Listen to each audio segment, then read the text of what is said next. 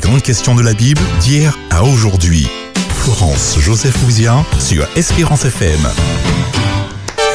Chers amis, c'est un réel plaisir de vous avoir sur les ondes d'Espérance FM et nous sommes avec vous dans les grandes questions de la Bible d'hier à aujourd'hui. Il y a une fine équipe sur le plateau, bien sûr, euh, euh, en, j'allais dire en jouer, n'est-ce pas Bruno? Bien sûr, toujours. Alors, qui nouvelle-nous Oui, Comment eh bien, vas-tu bien, bonsoir à tous. J'espère que vous avez fait une bonne petite sieste pour qu'on puisse, vous êtes en pleine forme pour qu'on puisse discuter autour de la Bible, pour qu'on puisse partager avec la bonne humeur et puis qu'on puisse laisser, laisser le Saint-Esprit nous conduire dans toute la vérité. N'est-ce pas Jaco? N'est-ce pas Eric? N'est-ce pas Flo? Mais bien sûr, mais bien sûr, mais bien sûr. Voilà, ta droite, Jacques, Jaco. Et quelle bien, je profite pour saluer tous les auditeurs d'Espérance FM. C'est avec plaisir que je suis là avec vous cet après-midi avec une équipe dynamique et compétente, espérant que vous allez participer pleinement, ne serait-ce qu'à l'écoute, mais aussi afin de poser toutes vos questions. Et bien, nous, quoi des autres, ben, dans un petit moment. Nous allons encore à ta droite, Jacques. Merci beaucoup. Eric. Salut à tous, salut au plateau, salut aux auditeurs, content d'être parmi vous pour vivre ce moment agréable. Merci Eric. Voilà. Nous nous rendons à la technique, n'est-ce pas, avec le réalisateur du jour, Philippe. Eh bien oui, salut à tous. Euh, Je suis très content d'être là, de pouvoir euh, échanger avec vous, d'être à la réalisation de cette émission. J'espère que tout se passera bien et que nous pourrons tirer euh, bien euh, leçon de tout ce qui sera euh, partagé cet après-midi. Bel passage, merci. Eh Bien, vous voyez, chers amis auditeurs, que l'équipe est vraiment disposée pour être avec vous cet après-midi, surtout autour d'une question qui a été soulevée par certains d'entre vous et nous avons souhaité eh bien l'aborder avec vous sur les ondes d'Espérance FM. Pour ceux qui nous rejoignent la première fois, nous avons pour habitude de parler de la thématique du jour, de dresser après constat et horizon à travers le monde, puis de nous rendre dans la Bible où Eric, euh, bien sûr, euh, nous dresse un peu euh, bien ce que dit la Bible au regard euh, de la thématique développée, et puis euh, nous ouvrons l'antenne en deuxième partie à votre attention pour toute réaction. Venons-en au fait, quel est le thème du jour? Bien, le thème, nous parlerons de la rivalité homme-femme dans le couple. Et oui, parce que de nos jours, lorsqu'un homme et une femme se mettent en couple, vous pouvez me dire que c'est généralement parce qu'ils éprouvent des sentiments amoureux. Ils pensent d'ailleurs compter sur la sincérité de ces sentiments-là pour vivre une idylle à deux, n'est-ce pas Bruno? Mais voilà que les choses ne se passent pas toujours comme prévu et euh, ils s'en aperçoivent plus ou moins rapidement. Alors il y a des attentes divergentes qui apparaissent, des incompréhensions mutuelles, des conflits répétitifs et puis des rapports de rivalité sous-jacente. Vraiment particulièrement difficile à admettre. Alors, qui n'a jamais entendu dans son entourage, et j'ai même envie de dire voir chez lui, certaines paroles laconiques du genre euh, tu veux toujours avoir raison, tu veux toujours avoir le dernier mot, mais d'ailleurs c'est toi qui as toujours le dernier mot. Ou encore c'est moi qui paye tout ici. Ou pas qu'à faire aïe. Ou encore euh, je t'ai dit que tu ne sors pas ce soir. Ou encore euh, non mais parce qu'il est enragé parce que ce n'est pas lui qui a trouvé l'idée, mais c'est moi.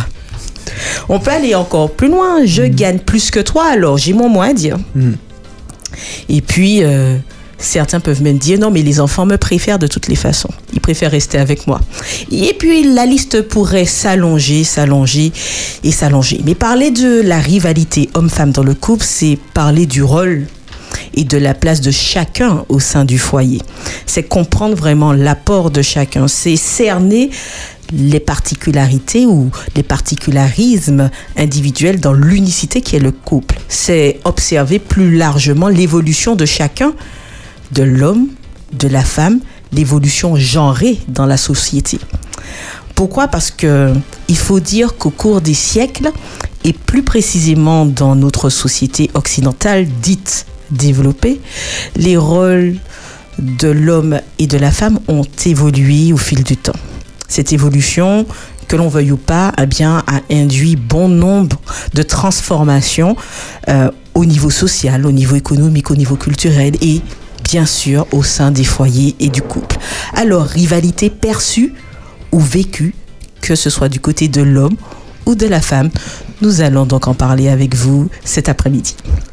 Et donc, euh, j'ouvre, n'est-ce pas, le débat sur le plateau pour euh, que nous puissions faire ce tour d'horizon et que vous puissiez partager aussi par rapport à la thématique du jour, eh bien les approches que l'on peut trouver non seulement au niveau des sociétés, des cultures euh, que nous pouvons avoir dans ce monde, mais aussi au niveau de certaines communautés, qu'elles soient religieuses ou non.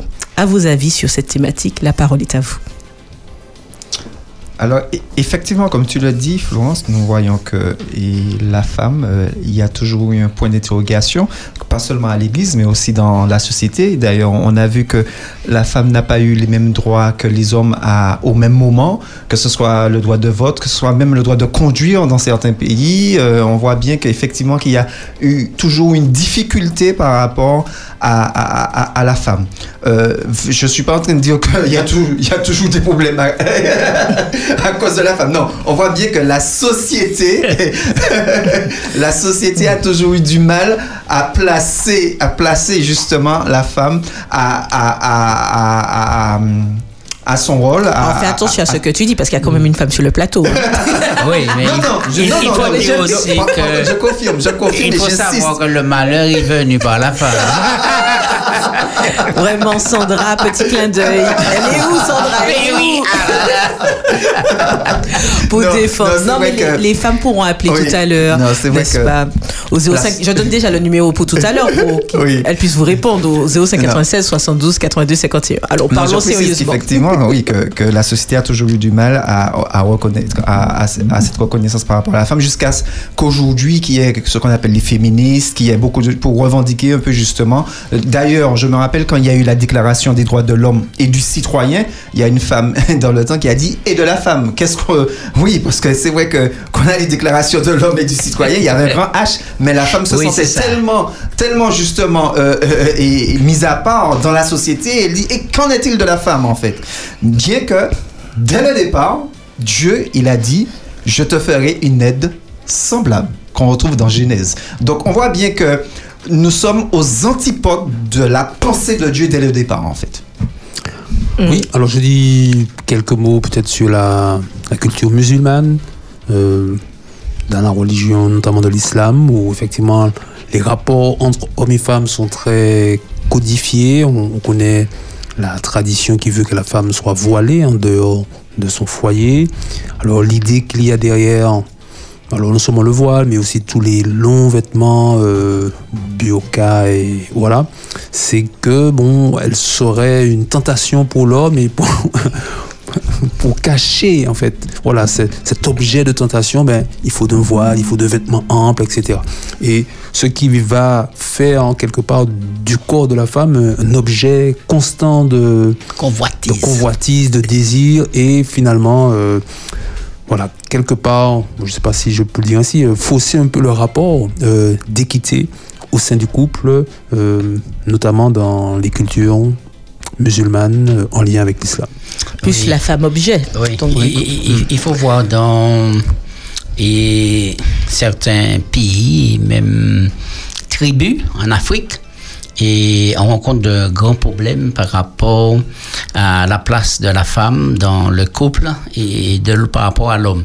Alors il faut savoir que des fois, ces pauvres femmes, excusez-moi l'expression, n'ont même pas le droit de choisir. Parfois, ce sont ses parents qui vont choisir pour elle et peut-être ce sera pour son malheur.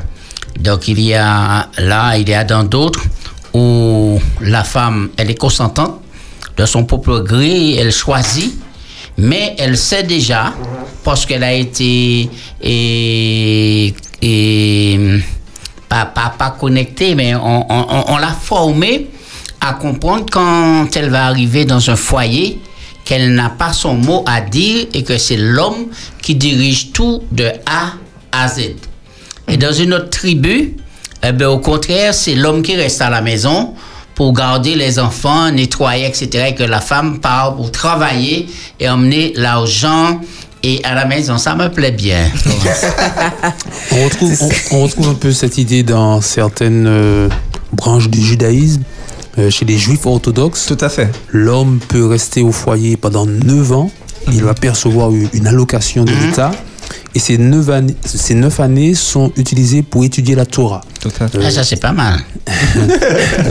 il étudie la Torah tandis que son épouse va euh, travailler. Et donc, dans ces milieux orthodoxes juifs, il se trouve que les femmes ont un niveau d'instruction, de qualification, de diplôme très élevé. Elles sont dans des start-up à, mhm. à, pousser un peu la mhm. technologie au plus loin. Et tandis que les hommes ben, restent au foyer. ils étudient à étudier la Torah. Mm. Alors, c'est vrai que parce que nous sommes mhm. dans une société patriarcal, mm. donc où c'est basé un peu sur autour de l'homme. Autour de l'homme. Mais il existe de par le monde des sociétés matriarcales où il en ah a existé, où mm. c'est basé autour de la femme, où ce sont les femmes entre guillemets qui dirigent, elles décident de tout, des dépenses, du quotidien, jusqu'à même l'application des lois. Ce sont elles qui répartissent les terres, laissant aux hommes le soin d'extraire et de subvenir aux besoins des familles. Et là, on peut en parler hein, des tribus de Bijagos, de Guinée euh, Bissau. Voilà, il y a plusieurs euh, endroits de par le monde où il y a des sociétés euh, matriarcales, mais on est toujours, que ce soit une société matriarcale ou une société patriarcale, que ce soit une société où l'homme est au centre, ou la femme est au centre, il y a toujours ce rapport de force qui sous-tend et c'est là la question de cet après-midi. Alors c'est vrai que vous parliez de l'évolution des rapports et que euh, dans les rôles traditionnels au niveau des foyers, dans une société euh, patriarcale, c'est-à-dire la nôtre, euh, traditionnellement, les, les hommes, eh bien en effet, ils pourvoyaient aux besoins financiers de la famille. Mm. Ils assumaient le, rôle donc de pourvoyeur. Ils occupaient d'ailleurs dans la société des postes, des emplois, mm-hmm. voire les postes de direction. Et ils assumaient, ils, ils assumaient moins tout ce qui était très aux tâches domestiques. Voilà, ce qui était laissé à la femme, mhm. euh, principalement les tâches ménagères, mais aussi l'éducation des, enfants. Euh, alors, c'est vrai que c'est elle aussi qui prenait soin, donc il y avait un rôle de soignante auprès euh, de la famille. Et puis, elle était moins présente dans les postes de responsabilité, de leadership ou de mhm. poste exécutif. Et, et si elle travaillait, si ça lui arrivait, on va dire que c'était sur des postes qui étaient traditionnellement associés aux femmes, donc euh, dans l'enseignement, dans l'infirmière, dans, dans, la santé. Alors c'est vrai que euh, tu l'as dit, Eric. Euh, les stéréotypes changent, du genre ont changé. Il y a une évolution avec, et Bruno l'a dit, vous l'avez dit aussi, Jacques, Jacques l'a dit. Il y a eu une montée de, du, des femmes. On parle, certains parlent de féminisme, où il y a eu un appel à l'égalité, je parle du genre, entre mhm. hommes ou femmes, où les femmes ont revendiqué le fait qu'elles soient des personnes aussi distinctes de leur époux, parce que comme dit par euh, euh, Bruno, elle ne pouvait pas aller voter, elle ne pouvait pas ouvrir de compte bancaire, elle ne pouvait rien faire sans autorisation de l'époux, donc elle n'était pas considérée. Et donc de plus en plus, euh, la société, on parle de la société française précisément, c'est là où nous sommes, à légiférer un certain nombre de lois qui, ben, oblige une certaine parité, dans, que ce soit au niveau euh, de la politique, que ce soit voilà sur, euh, on va pas parler de discrimination positive, mais sur des postes et autres, ce qui fait que de plus en plus la place de la femme au sein de la société a évolué et de fait le regard porté au sein du foyer a changé. Il y a eu un basculement où la femme s'est mise aussi à travailler, l'homme ne travaille plus forcément et donc quid du repère entre les deux? Il y a aussi et les femmes guerrières. Par mhm. exemple, si on fait un tour au Bénin, vous allez voir les femmes amazones, hein, mhm. qui sont des guerrières pour défendre le roi, etc. Ce sont des femmes bien entraînées, bien musclées et qui sont terribles. Hein. Mhm. Et, là encore, nous voyons que ça dépend de l'endroit, de ce que ces femmes-là ont reçu. Et ah ben là, ben, elles forment l'élite du royaume du Dahomey. Et, et là, c'est extraordinaire. C'est vrai. Et d'ailleurs, clin d'œil, il y a un petit film qui est sorti à ce sujet. Oui. oui, en fait, c'est un petit pavé hein, que, on, bien. on est dans la Que je vais lancer dans la mare. Euh, c'est l'apôtre Paul qui, qui semble euh, vouloir appeler euh, la femme à une très grande sobriété.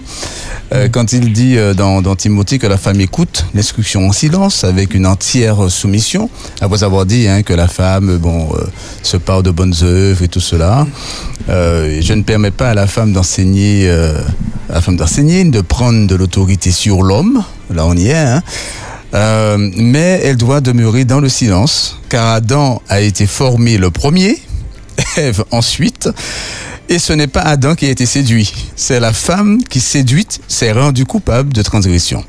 Et puis il dit ceci qui est, euh, qui est très particulier, elle sera néanmoins sauvée en devenant mère si elle persévère avec modestie dans la foi, dans la charité et dans la sainteté. Voilà, ça nourrit euh, notre sujet. Totalement. Oui, en, en fait, euh, je sais pas pourquoi tu lances ce pavé là. non, non, mais c'est vrai que en- euh, déjà dans la société, on voit que elle, elle- elle a du mal à, à- à- à exister. Elle a dû se battre, batailler pour à- à obtenir les mêmes libertés que les hommes. Et on se pose effectivement maintenant, en quelque part, avec le pavé de Philippe. Qu'en est-il au niveau de la religion? Tu as déjà apporté un petit peu tout à l'heure, Eric, quant à, aux, aux musulmans, effectivement, mais même euh, quand- au milieu de la chrétienté, on peut se poser la question, effectivement, par rapport à ce que et Philippe vient de dire, qu'en est-il de la femme vis-à-vis, euh, euh, dans, dans, dans les religions, de la femme, dans la place de la femme dans, dans les religions, notamment chrétiennes, effectivement? Oui, mais j'ai eu l'occasion de regarder un certain et, prédicateur avec tous ses disciples qui, qui prêchent et qui lancent des défis. Et alors, il, il disait que. Et il conseille aux hommes de d'expérimenter la femme avant de s'engager avec elle.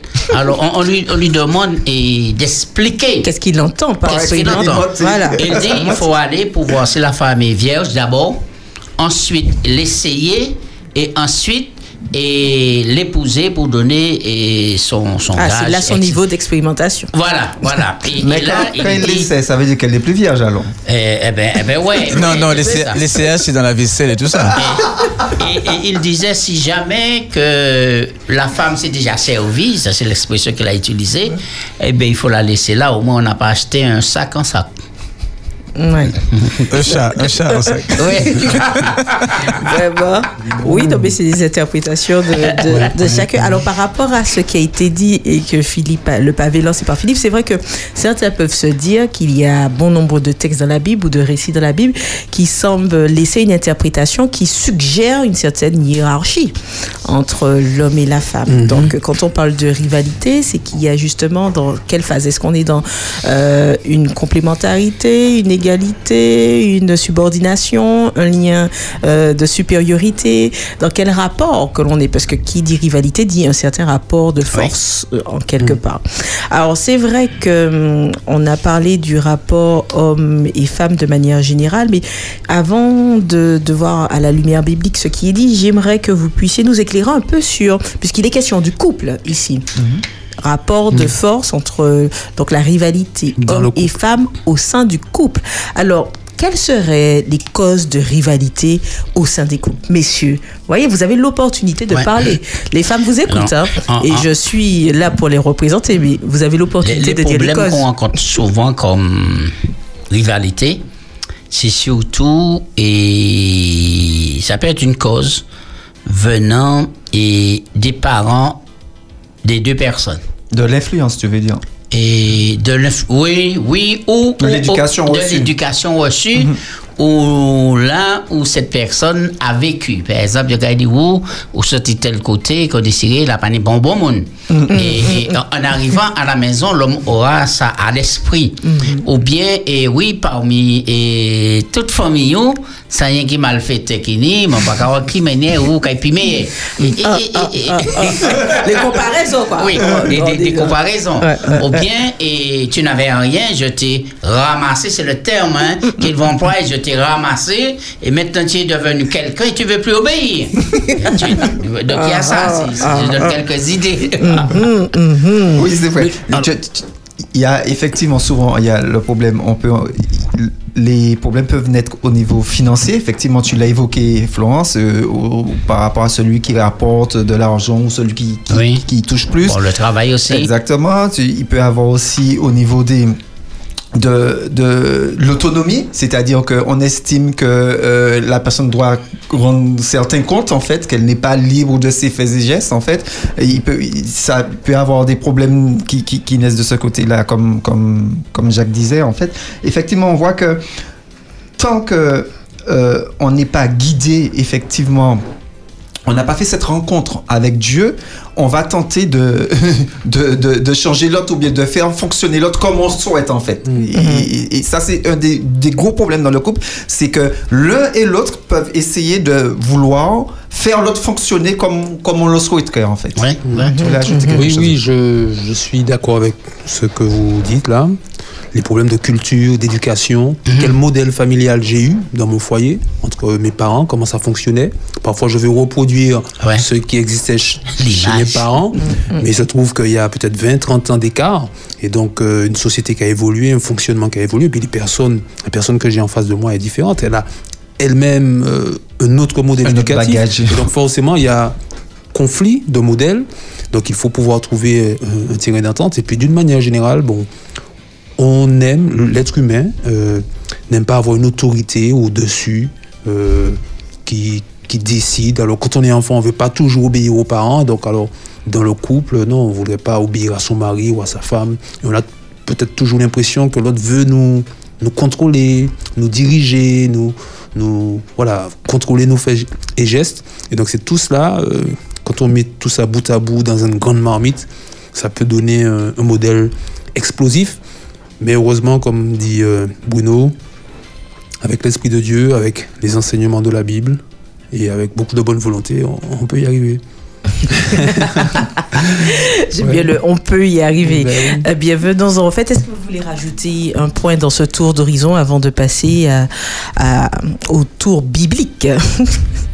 Non, non, de toute façon, on aura l'occasion de revenir sur ce que, le pavé de Philippe tout à l'heure. Très bien.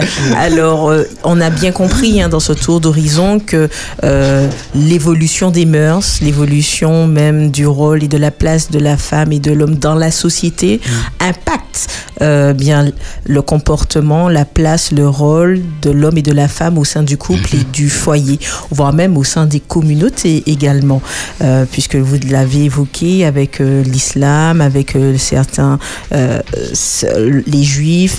Euh, voilà, on peut parler de, de religion monothéiste et voire polythéiste aussi, où, où les rôles peuvent être différents. Mais il est bon de rappeler qu'à un certain moment, à une certaine époque, puisque je vous ai parlé d'évolution des mœurs, où la femme était au centre, puisqu'elle était considérée comme celle qui donne la vie, et elle était considérée. Donc, euh, tout dépend des siècles, des époques. Les choses basculent et changent. Mais là, Eric, cet après-midi, est-ce que tu peux nous éclairer par rapport à cette thématique sur la rivalité homme-femme dans le couple, sur le regard biblique, euh, vu en plus le gros pavé Mhm. lancé par Philippe? Par Philippe. Alors, c'est vrai que certaines déclarations de l'apôtre Paul sont difficiles à entendre aujourd'hui. Euh, femmes, soyez soumises à vos maris, le mari est le chef de la femme. Ce sont des déclarations aussi difficiles à comprendre, mais on va essayer avec quelques éléments de remettre en contexte pour pouvoir finalement euh, trouver euh, un bon équilibre. Alors, avant d'arriver à ces passages, on peut regarder, comme on le fait généralement, ce qu'enseigne la Genèse, parce que le livre de la Genèse présente l'essence, les fondements même de la foi. Le projet initial de Dieu y est présenté, notamment pour le couple et pour les rapports entre, dans le couple entre hommes et femmes. Donc, ce qu'on découvre dans Genèse 1 et 2, donc en lisant Genèse 1 et 2, c'est que dans l'ordre de la création de Dieu, il y avait une égalité parfaite entre l'homme et la femme. Ni euh, un modèle patriarcal, ni un modèle matriarcal, mais vraiment une égalité. Euh, Dieu crée l'homme euh, à son image, selon sa ressemblance. Alors, c'est ce texte fondateur qu'on trouve dans Genèse 1, verset 26. C'est l'essence même de l'humanité qui est présentée quand il est dit que Dieu dit Faisons les humains à notre image, selon notre ressemblance, pour qu'ils dominent, sur les poissons de la mer, sur les oiseaux du ciel, sur le bétail, sur toute la terre, sur toutes les bestioles qui fourmillent sur la terre. Dieu créa les humains à son image, il les créa à l'image de Dieu, hommes et femmes, il les créa. Donc dans ce passage, hommes et femmes sont créés à l'image de Dieu, avec une proximité unique par rapport au reste de la création. Et dans le passage, il ne s'agit pas seulement d'un privilège de l'homme d'être image de Dieu ou seulement celui de la femme, mais c'est bien le couple, homme et femme. L'homme et la femme sont l'image de Dieu, les dignes représentants de Dieu sur terre. Donc pour la Bible, en tout cas pour le texte de la Genèse, comme projet initial de Dieu, il n'y a pas d'ambiguïté. L'homme et la femme sont égaux dans leur relations euh, conjugales, dans leurs relations de couple. Et dans la suite du récit de la Genèse, cette égalité est encore affirmée. Quand Dieu donne au premier couple la bénédiction, ben, il donne aux deux la bénédiction. Quand il donne la domination sur la création, les deux reçoivent la domination. Et puis quand ils ont la responsabilité de remplir, de peupler la terre, là encore, il s'agit d'une euh, bénédiction, d'une responsabilité qu'ils assument à deux. Donc à chaque fois, c'est en couple et ensemble qu'ils sont appelés à collaborer pour, euh, pour parvenir à, remplir la mission de Dieu. Alors dans le deuxième texte de la, de, la Genèse, le deuxième récit de la création, il y a quelques éléments qui viennent apporter un peu de, de grain à moudre dans notre affaire, puisque l'homme est créé le premier et la femme ensuite. Alors ça donne un espace où dans, dans lequel certains ont cherché à s'engouffrer pour euh, créer une certaine domination de l'homme sur la femme. Mais cette chronologie de la création ne donne pas forcément une prééminence, euh, puisque hum, ce qui vient en premier n'est pas forcément euh, de meilleure qualité. Par exemple, le premier jour de la création n'est pas supérieur aux autres jours. D'ailleurs, c'est le dernier jour, le septième, qui a, a priori, euh, avec le sabbat, une, euh, une saveur particulière. Et dans cette idée, ben, le couronnement de la création, ben, ça peut être vu comme la création de la femme, qui est finalement euh, la dernière œuvre de Dieu, certainement la chose la plus aboutie qu'il ait pu faire. Si on prend l'image de du constructeur automobile quand il crée un modèle. Alors le, premier modèle n'est pas généralement le plus fiable. Euh, c'est souvent les modèles suivants qui sont, euh, qui sont de meilleure qualité. Sauf qu'ici, Dieu. non, on n'interrompt pas Eric, c'est juste, je demandais de répéter cette dernière phrase pour qu'on puisse comprendre, bien l'assimiler. Non, non. En fait, c'est ça. L'idée, c'est de dire que dans la pensée selon laquelle, comme l'homme est créé le premier, il a la prééminence, ben, quand on regarde dans la Bible, non, les premiers ne sont pas toujours forcément euh, euh, ceux qui ont la prééminence. Joseph n'était pas le premier dans sa fratrie, David ne l'était pas non plus, Jacob encore bien moins. Les premiers seront les derniers et les derniers seront les premiers.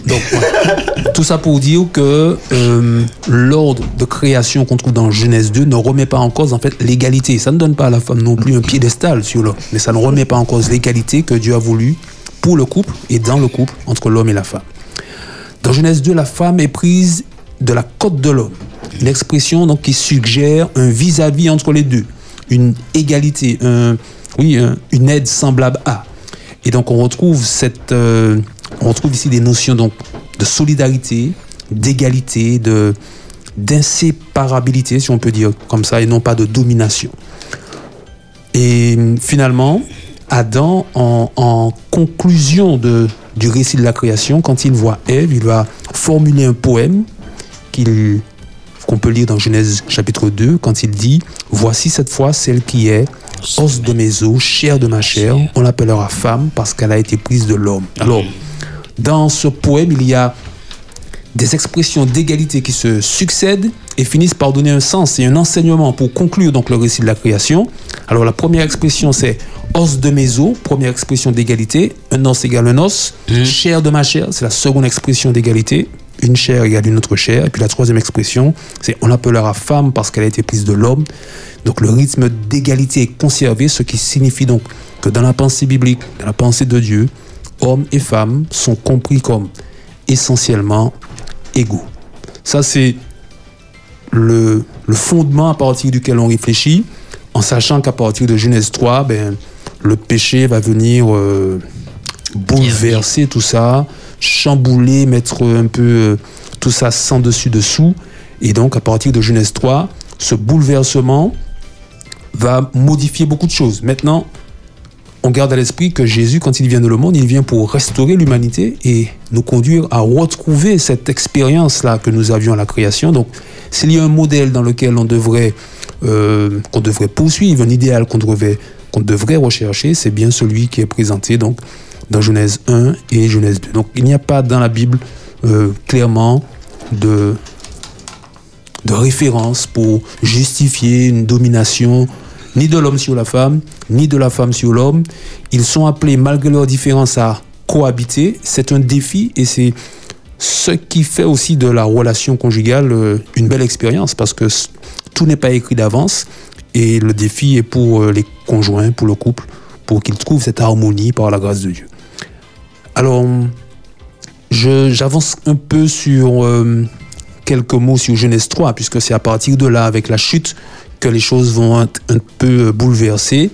Donc, dans Genèse 3, après la chute de, après la chute d'Adam et Ève, Dieu va décrire à nos premiers parents donc la réalité qui sera la leur parce qu'ils ont choisi précisément de se séparer de lui. Ce qui est décrit dans Genèse 3 ne présente pas forcément la volonté de Dieu, mais bien les conséquences du péché, les prémices de la mort qui, qui les attend.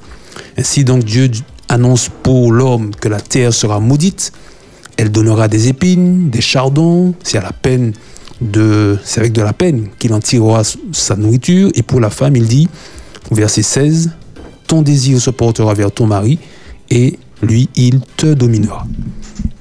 Et pour les deux, il y a un retour à la terre. Tu es poussière et tu retourneras à la poussière. Donc, les hommes euh, ont surtout retenu le verset 16. Hein. ton désir se portera vers ton mari et lui, il te dominera. Alors, il faut rappeler encore une fois que nous sommes dans un modèle chamboulé pas un modèle initial, mais un modèle chamboulé.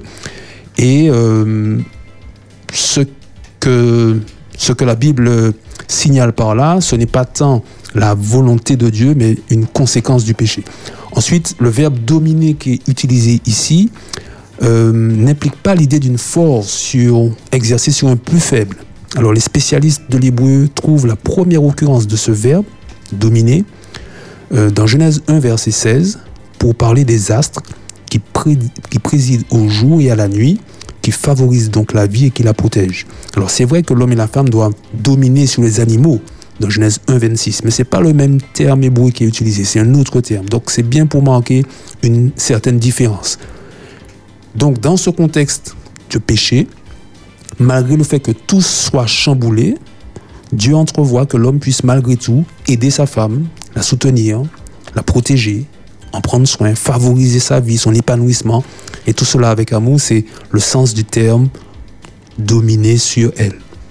Dans Genèse chapitre 3, verset 16. Donc c'est une lueur d'espoir que le texte biblique laisse entrevoir. Le péché n'a pas détruit l'amour. Et d'ailleurs, dans Genèse 3, 21, l'homme va appeler sa femme du nom d'Ève, ce qui signifie vivante. Elle est devenue la mère de tous les vivants.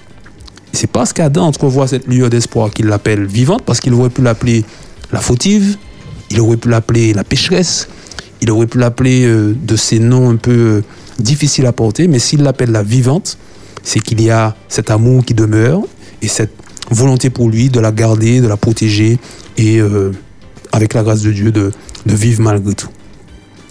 Et donc voilà, quand on considère le livre de la Genèse, livre des commencements, des fondements de la foi, eh bien, il n'y a pas matière à alimenter une rivalité entre hommes et femmes en se basant sur tel ou tel passage euh, des, des Écritures, mais plutôt l'idée d'une complémentarité, d'une collaboration, d'une solidarité mutuelle pour relever les défis de la vie à deux malgré les différences euh, que, qui existent entre hommes et femmes.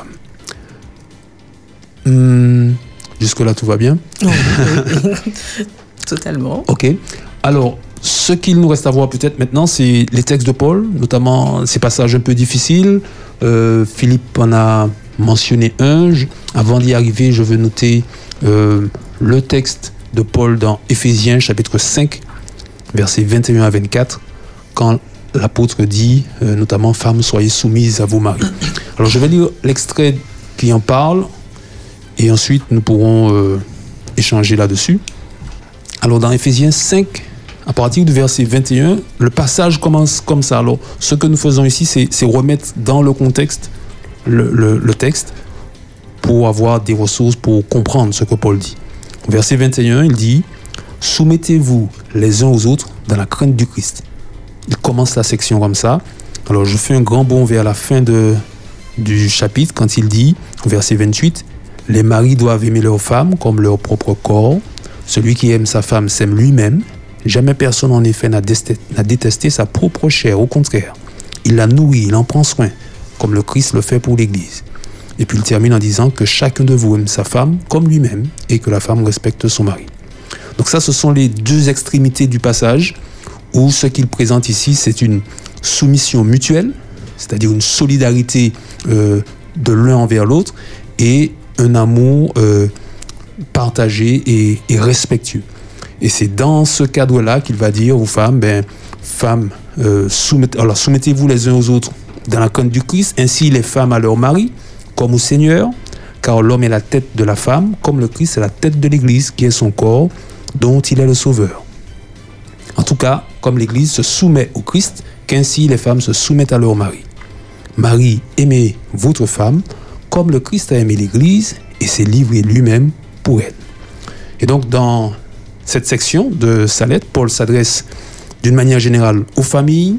Il parle des relations entre mari et époux, épouse, pardon, entre parents et enfants. Il parle des relations entre esclaves et maîtres. Et à chaque fois qu'il euh, qu'il parle de ça, la référence pour lui, c'est Jésus qu'il place au centre de sa réflexion. Et donc aux femmes, il demande la soumission et aux maris, il demande l'amour. Aux enfants, il demande l'obéissance. Donc si on se concentre sur les rapports homme-femme, Paul, il compare la relation entre l'homme et la femme dans le couple avec le rapport entre le Christ et l'Église. Comment le Christ aime son Église? Si on peut donner quelques mots dessus, ben on a déjà l'idée de ce qu'il envisage pour, euh, le mari. Le comportement du mari envers sa femme doit se calquer sur le comportement de Jésus vis-à-vis de l'Église. Alors, la Bible ne présente pas Jésus comme supérieur à l'Église. Il est le chef de l'Église en tant que protecteur, celui qui donne un modèle d'amour agapé, un amour qui sauve. Donc l'homme chef de la femme n'est pas un appel à la domination, mais à l'amour, à l'amour agapé comme un don de soi, un amour qui finalement euh, peut aller euh, jusqu'à donner sa vie. Euh, donc il s'agit pour l'homme de se donner et non de réclamer ou de dominer ou encore d'écraser. Les maris doivent aimer leur femme comme leur propre corps. Ce que l'homme doit à sa femme, c'est donc prendre soin d'elle, comme le Christ le fait pour l'Église. En conclusion donc de son propos, l'apôtre dit que chacun de vous aime sa femme comme lui-même et que la femme respecte son mari. Donc, à l'époque de Paul, la femme passait de l'autorité du père à celui du mari. Mais là, ici, Paul propose autre chose, soumission mutuelle dans le couple. Le mariage est vu comme un cercle d'amour où règne le respect, la liberté et cet amour agapé euh, qui vient de Dieu. Hum, je m'arrête là pour l'instant. Très bien, ben, oui. on va ouvrir euh, le débat sur le plateau pour avoir quelques réactions avant d'ouvrir l'antenne. Alors, à vos avis Alors, on, on, voit que, oui, belle présentation, merci. Mm. Et c'est là que l'évangile commence, hein, dans la Genèse. Et effectivement, au départ, nous avons deux êtres humains parfaits, hein, Adam et Ève, et ils étaient égaux sur le même plan. Et maintenant, et c'est le péché qui a tout chamboulé. Le tohu a pris naissance chez eux là, parce que ils ont enfreint la règle, ils ont désobéi, et à ce moment-là, et le texte dit, et va nous éclairer dessus, le mot désir qui est employé dans le texte, et tes désirs se porteront vers ton mari. Mm. Au départ, ce n'était pas ainsi, si je comprends bien le texte. Donc, c'est à cause du péché, quand même, il y a eu un déséquilibre. Et, et heureusement, Eric l'a précisé que Christ est venu pour remettre en place ce qui a été déréglé. Mm. C'est le mot que j'emploie. Mais quand, par exemple, et je vais dans, par exemple, Galates 1, Galates chapitre 3, c'est ça, et au verset 26. Il y a une belle déclaration ici et de Paul, car vous êtes tous fils de Dieu par la foi en Jésus-Christ.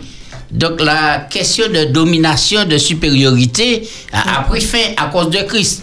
Et dit, vous tous qui avez été baptisés en Christ, vous avez revêtu Christ il n'y a plus, écoutez bien, ni juif, ni grec, il n'y a plus ni esclave, ni libre, il n'y a plus ni homme, ni femme. Vous avez vu ça dans le texte? Car tous vous êtes un en Jésus-Christ. Et si vous êtes à Christ, vous êtes donc la postérité d'Abraham, héritier selon la promesse. Donc, il a fait la balance là pour régler tout le monde ici. Mm. Et c'est pourquoi j'aime le Christ, c'est vraiment. Je vais juste souligner quand il dit il n'y a plus ni homme ni femme, mais il ne parle pas de genre. Là, il parle de, je savais que tu différence. allais, tu allais. C'est pourquoi j'ai pas fait de commentaire, Bruno. C'est pas la théorie du non-genre. Je sais pas ça du tout, du tout. Oui.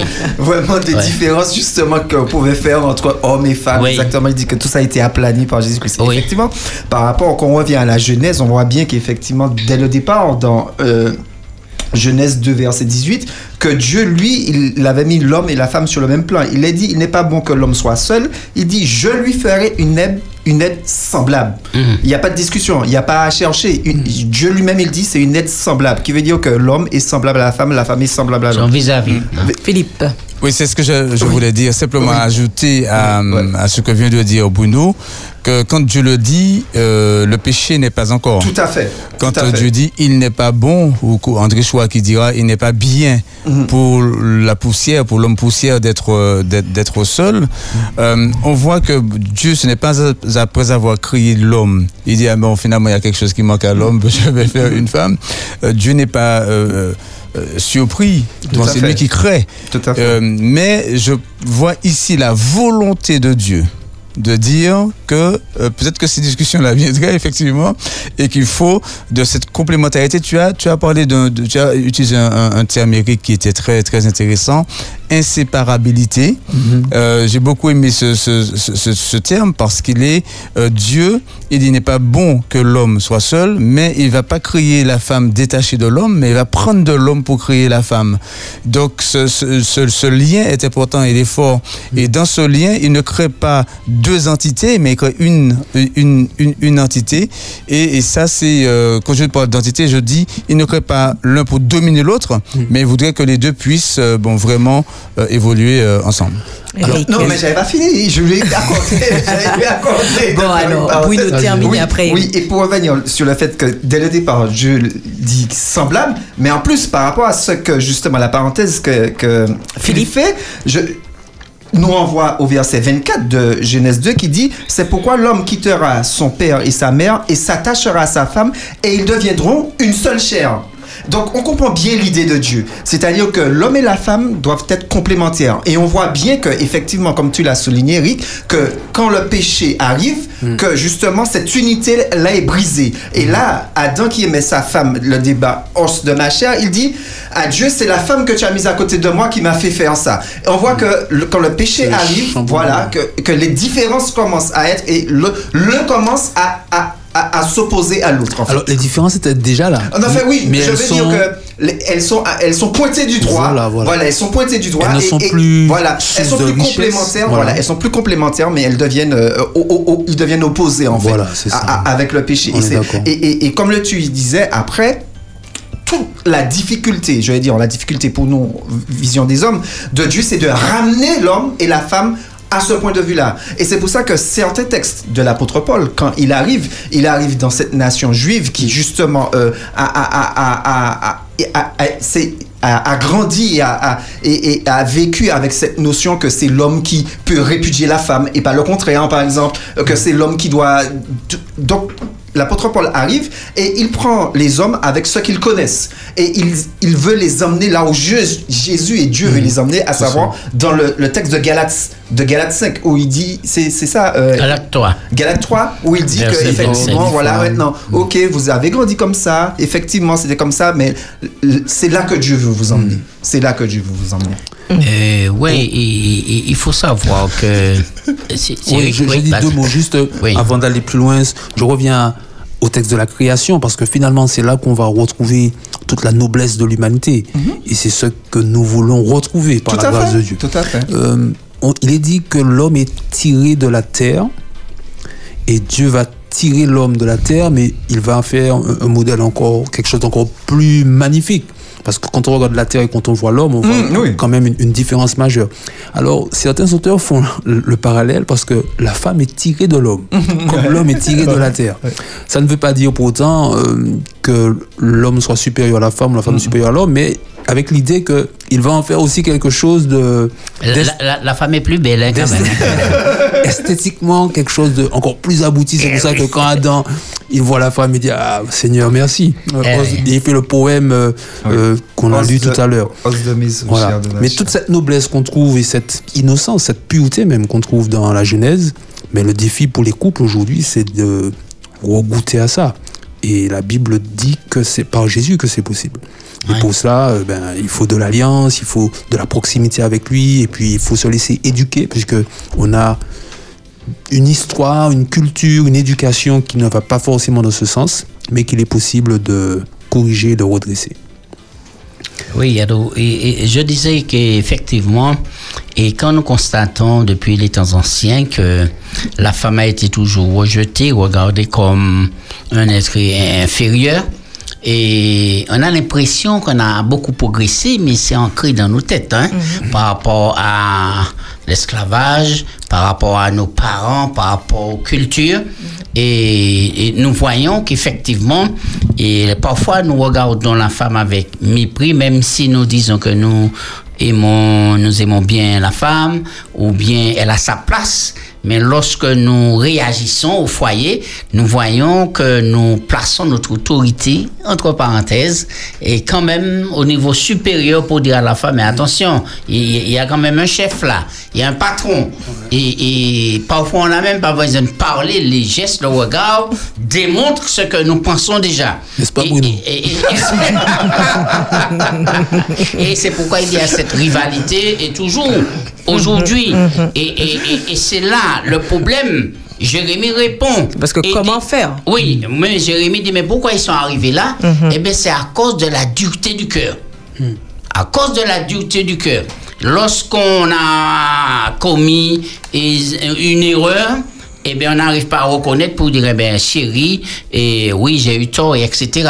Donc, c'est à cause de la dureté du cœur. Mais par rapport à cela, comme on ne peut pas changer. Mais comment pallier la dureté du corps, Jacques Eh, eh bien, oui, eh bien, Ézéchiel répond. Ézéchiel 36 dit, eh bien, c'est Dieu qui va prendre le relais. Et c'est là que la personne de Christ doit être centrale dans la vie des individus. C'est pourquoi quand il a pris le texte d'Éphésiens tout à l'heure là, il, il- il a commencé un petit peu plus haut et c'est bien quand il dit rendez continuellement grâce pour toutes choses à Dieu le Père au nom de notre Seigneur Jésus-Christ, vous soumettant les uns aux autres dans la crainte de Christ. Si nous avons Christ en nous, effectivement, nous allons eh, solutionner ce problème-là. Donc, si Les le deux. problème persiste, c'est qu'il n'y a pas Christ en nous alors. Il y a un vide. Et ce vide-là, c'est parce que Christ n'est pas là ou bien n'est pas encore totalement là. pas- Oui. Bon, bel passage. Alors, je vois qu'il y a des réactions, mais je nous Oui. propose de faire cette Mm. pause euh, musicale avec euh, ce titre euh, d'Ézéchiel, euh, de Nativité plutôt, sur histoire. Oui, puisqu'ils étaient présents non, il n'y a pas longtemps. Mais Oui, ce puis je titre viens de les citer là, Ézéchiel. C'est clair. Mais ce titre plutôt de nativité qui nous parlera de cette histoire d'amour. D'ailleurs, c'est son titre, Histoire d'amour. Et après, nous nous retrouverons tout de suite. Et chers amis auditeurs, vous aurez la parole. Vous pourrez participer avec vos questions, vos réflexions également au 05 96 72 82 51 ou encore sur le WhatsApp. Vous pourrez adresser vos messages au 06 96 736 737. Nous serons vraiment dans le concret de la vie du couple, dans le rapport homme-femme après cette pause musicale. À tout de suite. 100% d'espérance. Espérance FM.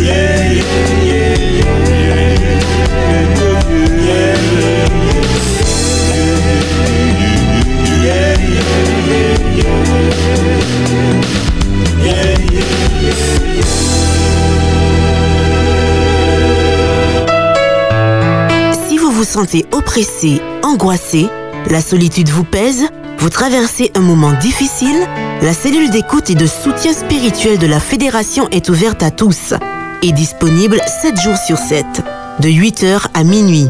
Un numéro de téléphone à ta portée 0805 288 394, il te suffit juste d'appeler. 91.6. C'est Espérance FM.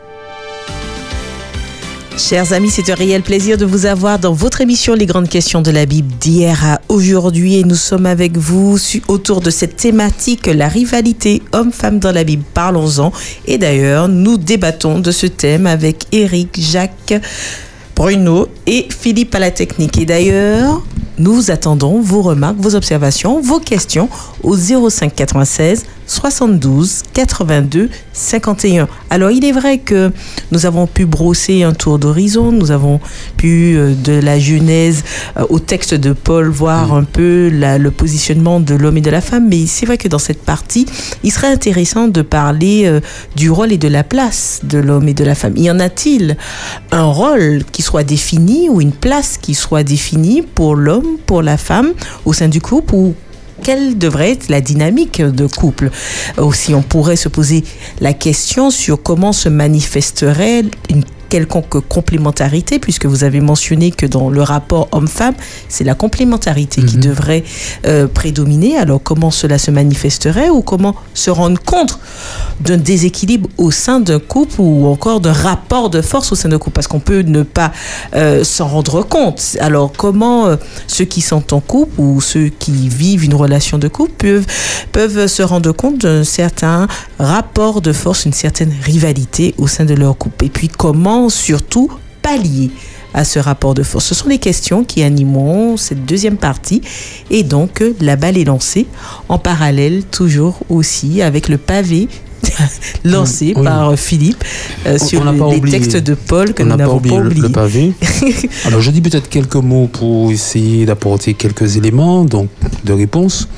Je, je me réfère un peu à ce que Paul dit. Il invite les couples à vivre une soumission mutuelle avec pour référence Jésus, le Christ. Donc, toutes les fois où on veut faire une expérience qualitative dans le couple, je pense qu'il est fondamental d'avoir déjà euh, cette proximité avec Jésus dans le couple. Ça, c'est un point, un premier point. Ensuite, la soumission mutuelle suppose euh, de la réciprocité, du partage, de la solidarité à tout point de vue, financièrement, euh, économiquement, émotionnellement, euh, sur les tâches ménagères, une vraie solidarité. Et ensuite, il me semble que parce que la Bible ne donne pas de détails précis sur le rôle des uns et des autres, ben, qu'il appartient à chaque couple de déterminer ce que sera cette soumission mutuelle. Et ce qui est vrai pour tel couple ne sera pas forcément vrai pour tel autre. Sur Et- quoi se base cette soumission mutuelle et cette solidarité Alors, puisque ce qui est vrai pour un couple ne l'est pas forcément pour un autre. Alors, comment déterminer cette base de solidarité? Alors, je- le Christ Jésus, déjà, on, on a pris son modèle dans son rapport avec le Père, dans son rapport avec l'Église. Il y a déjà des éléments. Et ensuite, l'histoire de l'un et de l'autre dans le couple détermine ces éléments.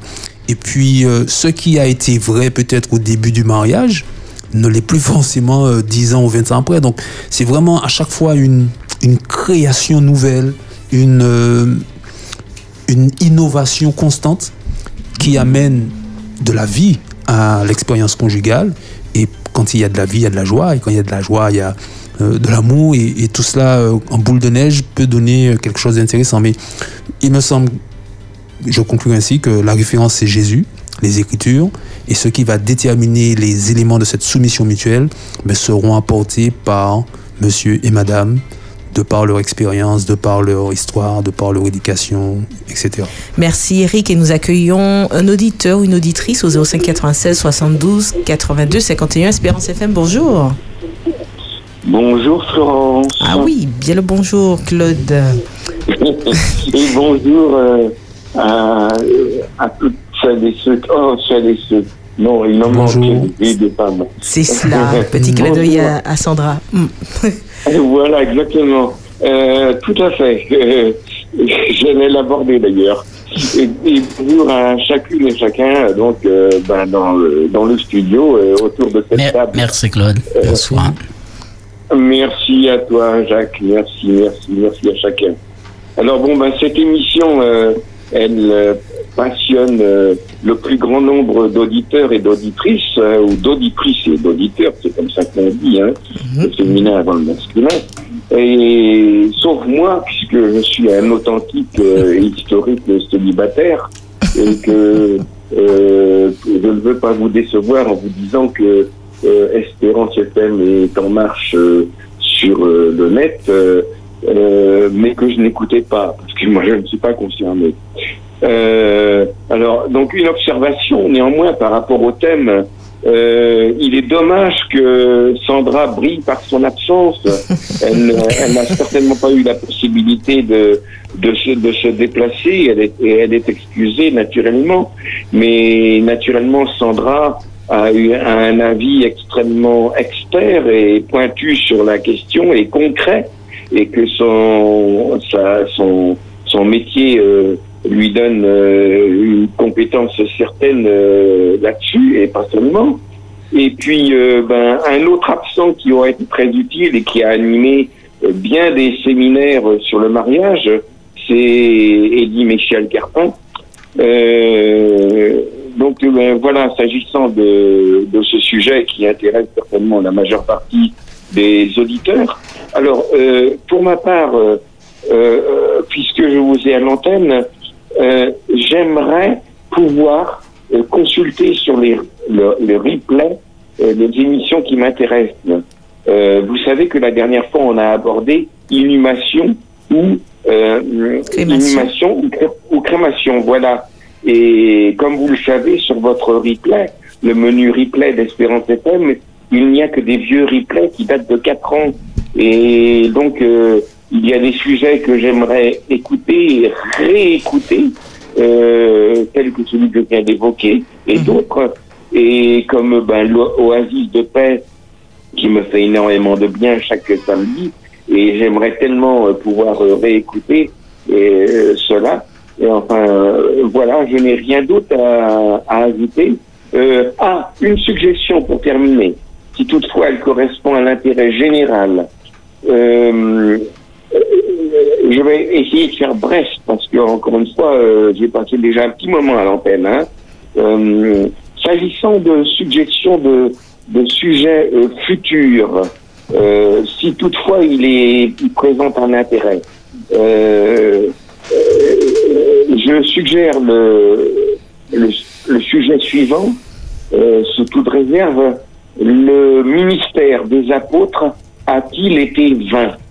Pourquoi rapi- Très rapidement, euh, cette, euh, cette question, parce que je constate que partout où les apôtres ont été oints par le Saint-Esprit euh, pour évangéliser, eh bien, euh, ils ont été euh, rayés de la carte. Euh, partout où ils ont été évangélisés, par où l'Église du Vatican, par où l'islam, par où euh, l'hindouisme ou le bouddhisme, s'agissant de Thomas qui est en, en Asie, euh, Paul qui a tant donné, qui, qui euh, ben, là, qu'est-ce qui reste en Europe de- du christianisme? Enfin voilà, le ministère a-t-il été vain? Ils ont été loin du Saint-Esprit. Ils ont reçu cette demande de Jésus d'aller évangéliser partout. Et qu'est-ce qui reste? Euh, ben, Malheureusement, euh, euh, pas grand-chose. Voilà, j'en ai terminé, Florence. Merci Claude de, de ta participation. Alors on note bien sûr, hein, comme on a déjà fait le, le clin d'œil à Sandra et également euh, tous ceux qui n'ont pas pu être présents. Néanmoins, nous participons avec vous, chers auditeurs, au 05 96 72 82 51. N'hésitez vraiment pas à faire part de vos observations, remarques sur cette thématique, la rivalité homme-femme dans le couple. Parlons-en. Nous avons noté aussi le désir de retrouver les différents replays à ce propos. Ça. Oui, Philippe. Simplement hein, euh, inviter Claude à télécharger l'application. euh, de d'Espérance FM sur Espérance Média. Donc soit sur euh, Google Play ou euh, Apple Store l'Apple Store s'il a un iPhone. Et il aura les les replays bon que nous mettons à jour petit à petit.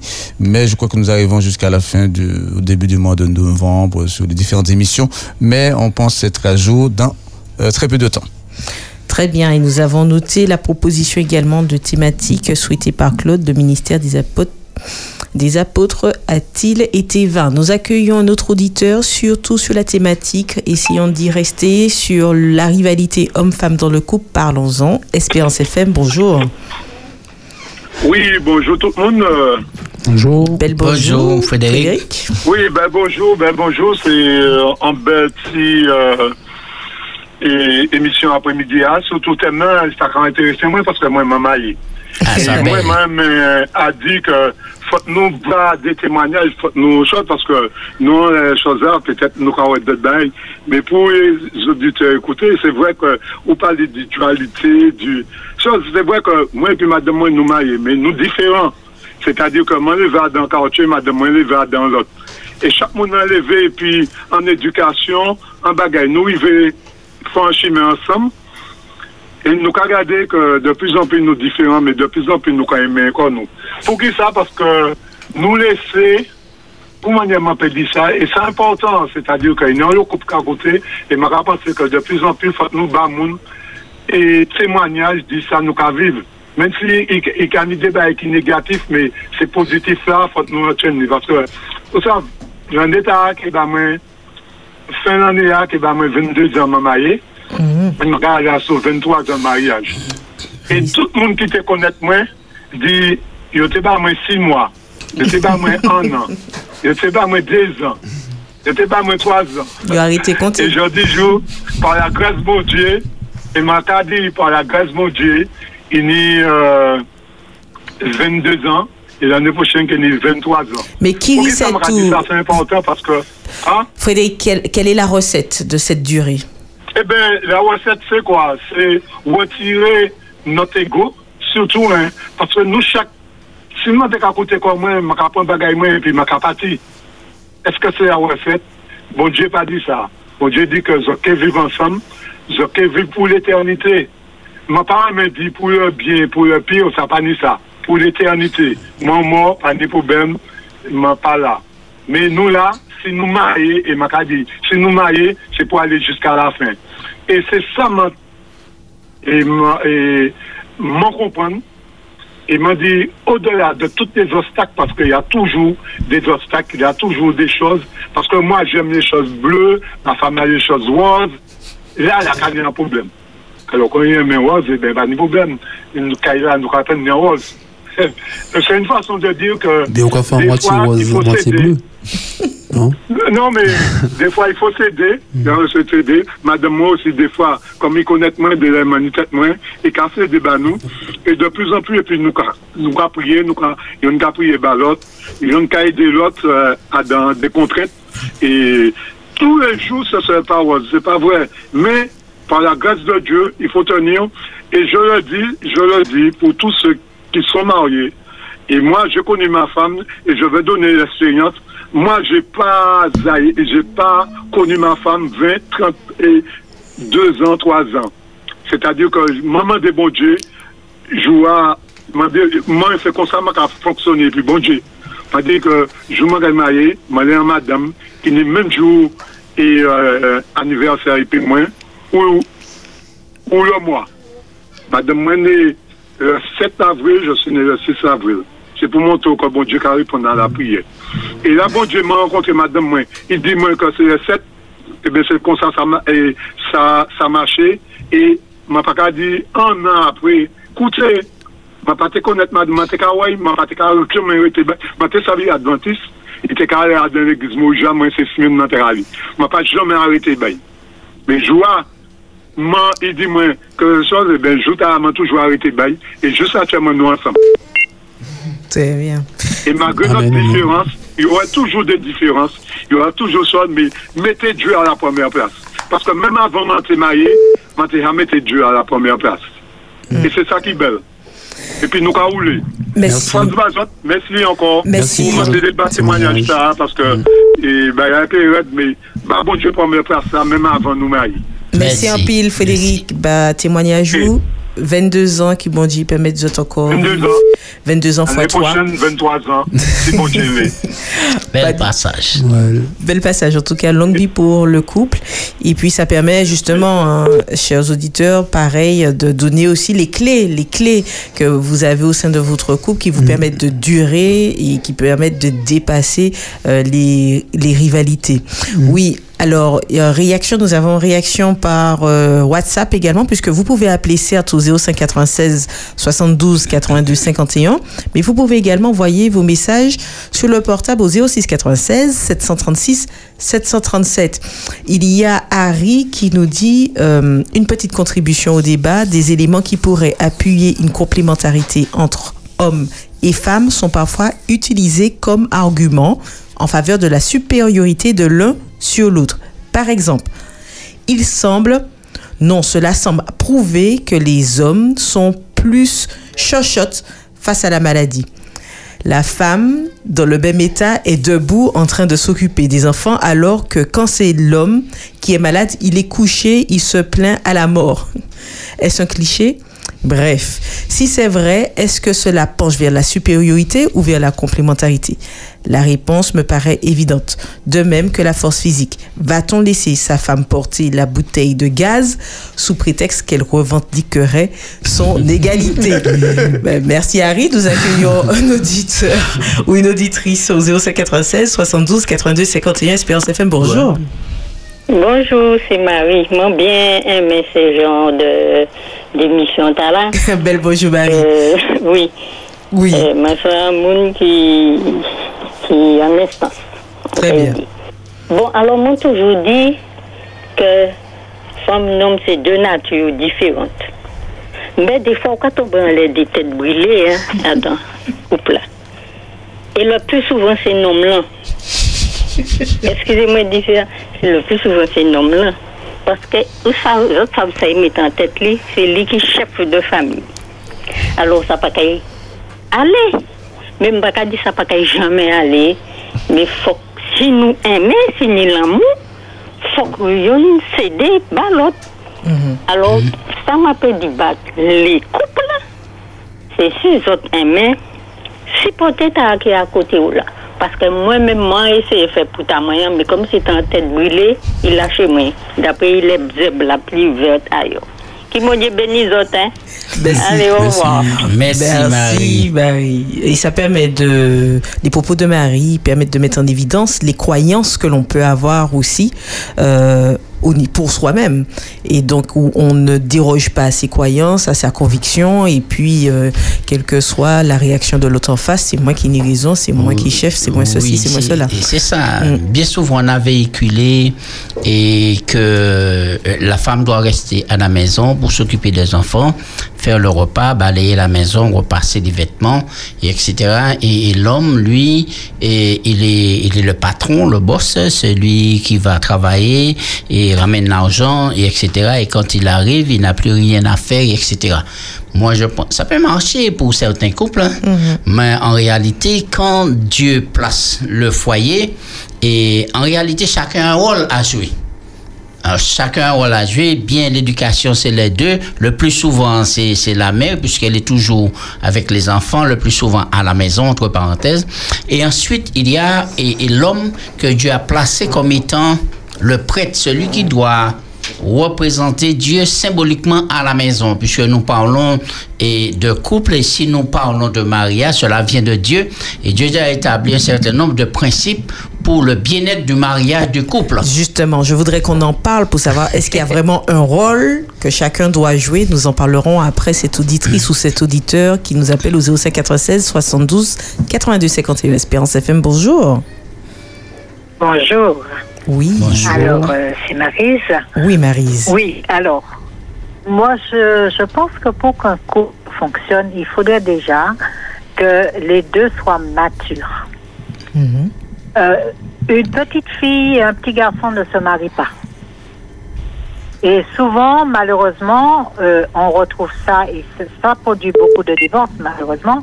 On trouve ça. Alors, euh, j'ai un petit problème dans mon foyer, je voir ma maman, je voir mon papa, je voir mon frère. Euh, je ne vais pas chercher auprès de Dieu la solution, mais je vais chercher auprès de X, Y ou Z. Je, je téléphone à la bonne copine. Non, ça, ce sont des personnes immatures. Et ces personnes-là sont de, de vrais, euh, un vrai désastre dans un foyer. Bon. Est-ce que chacun a un rôle à jouer? Oui, chacun a un rôle à jouer. D'ailleurs, la Bible nous éclaire là-dessus. Qui a éduqué euh, Jésus? Qui a éduqué euh, nombre de prophètes dans, dans la parole de Dieu? C'est la mère. Parce qu'elle était à la maison. Son rôle était d'éduquer, de former son enfant pour une mission. Parce qu'on ne fait pas des enfants pour faire des enfants. On doit aller. Quand je suis allée, je connais Dieu. Mon enfant, je le forme pour être un disciple du Seigneur. C'est pas mon trésor, comme on entend souvent aujourd'hui. Il ne m'appartient pas, il appartient au Seigneur. Donc, mon rôle en tant que femme, c'est de faire, et, et d'ailleurs, la, la parole de Dieu parle de la femme vertueuse, qui a un rôle éminent. Et le, le, mari avait le rôle de sacrificateur. Donc, ce qui veut dire qu'il était le représentant de Jésus-Christ, c'est pas n'importe quoi. Et ça doit pas être non plus n'importe qui. Donc, il doit intégrer cela. Le, le, j'ai tout, ah, chez moi, c'était comme ça, ma, mon papa frappait ma maman, mon papa. Non, non, non, non, ça pas qu'à entrer à dans, à dans bagaille mon Dieu. À dans bagaille mon Dieu, mon Dieu pas jamais frappé personne. Donc, copie, copie conforme, là, pour qu'à garder là, c'est qui maniait bon Dieu, qui maniait Jésus? Jésus pas jamais frappé personne. Et Jésus te dit qu'il est le divin modèle. C'est lui ou pour qu'à garder, c'est lui ou pour qu'à machiner. Donc, si vous qu'à mailler, et qu'on pour représenter Jésus-Christ face à l'Église, li, ou pour face à la famille, ou, fait qu'on Jésus. Ou qu'à protéger, ou qu'à entourer, ou qu'à conduire, ou qu'à enseigner. Et, et, et ou là, qu'à lutter, puis bon Dieu, avec, pour que le Saint-Esprit te guide, pour que Jésus te donne la force de tenir, et tu copies le, le divin modèle pour arriver au but. C'est là ton, ton boulot. Et, et la femme a aussi sa part de, de tenir fermement son foyer, de pouvoir non seulement guider, mais euh, faire en sorte que son mari soit heureux, faire en sorte que ses enfants soient heureux, que sa maison soit dirigée avec une main de maître, beaucoup de douceur et beaucoup de fermeté. Et là, chacun, donc, et une fois que c'est fini, et puis manifeste l'amour, l'amour.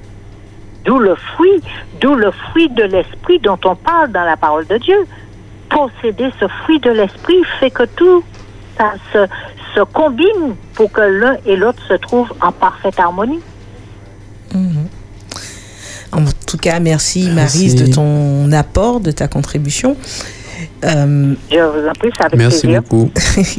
Merci bien. Et comme, si vous voulez, comme Marie, intervenir, vous pouvez le faire au 05 96 72 82 51. C'est vrai que il est important de partager à l'antenne les clés que certains couples ont pu mettre en œuvre en leur sein pour que d'autres couples aussi qui font face à des difficultés ou qui se posent la question par rapport à ce jeu de rivalité en interne et qui le vivent au quotidien puissent se sentir outillés Mhm. ou avoir un, un miroir, un vis-à-vis pour euh, l'expérimenter. Alors oui, réaction, Bruno. Oui, non, je voulais juste dire que, effectivement, une des clés dans le couple, c'est quelqu'un qui disait ça, je, n'ai plus euh, en en tête. Il disait que aucun couple ne peut fonctionner, ne peut, ça ne peut marcher s'il n'y a pas le pardon, en fait.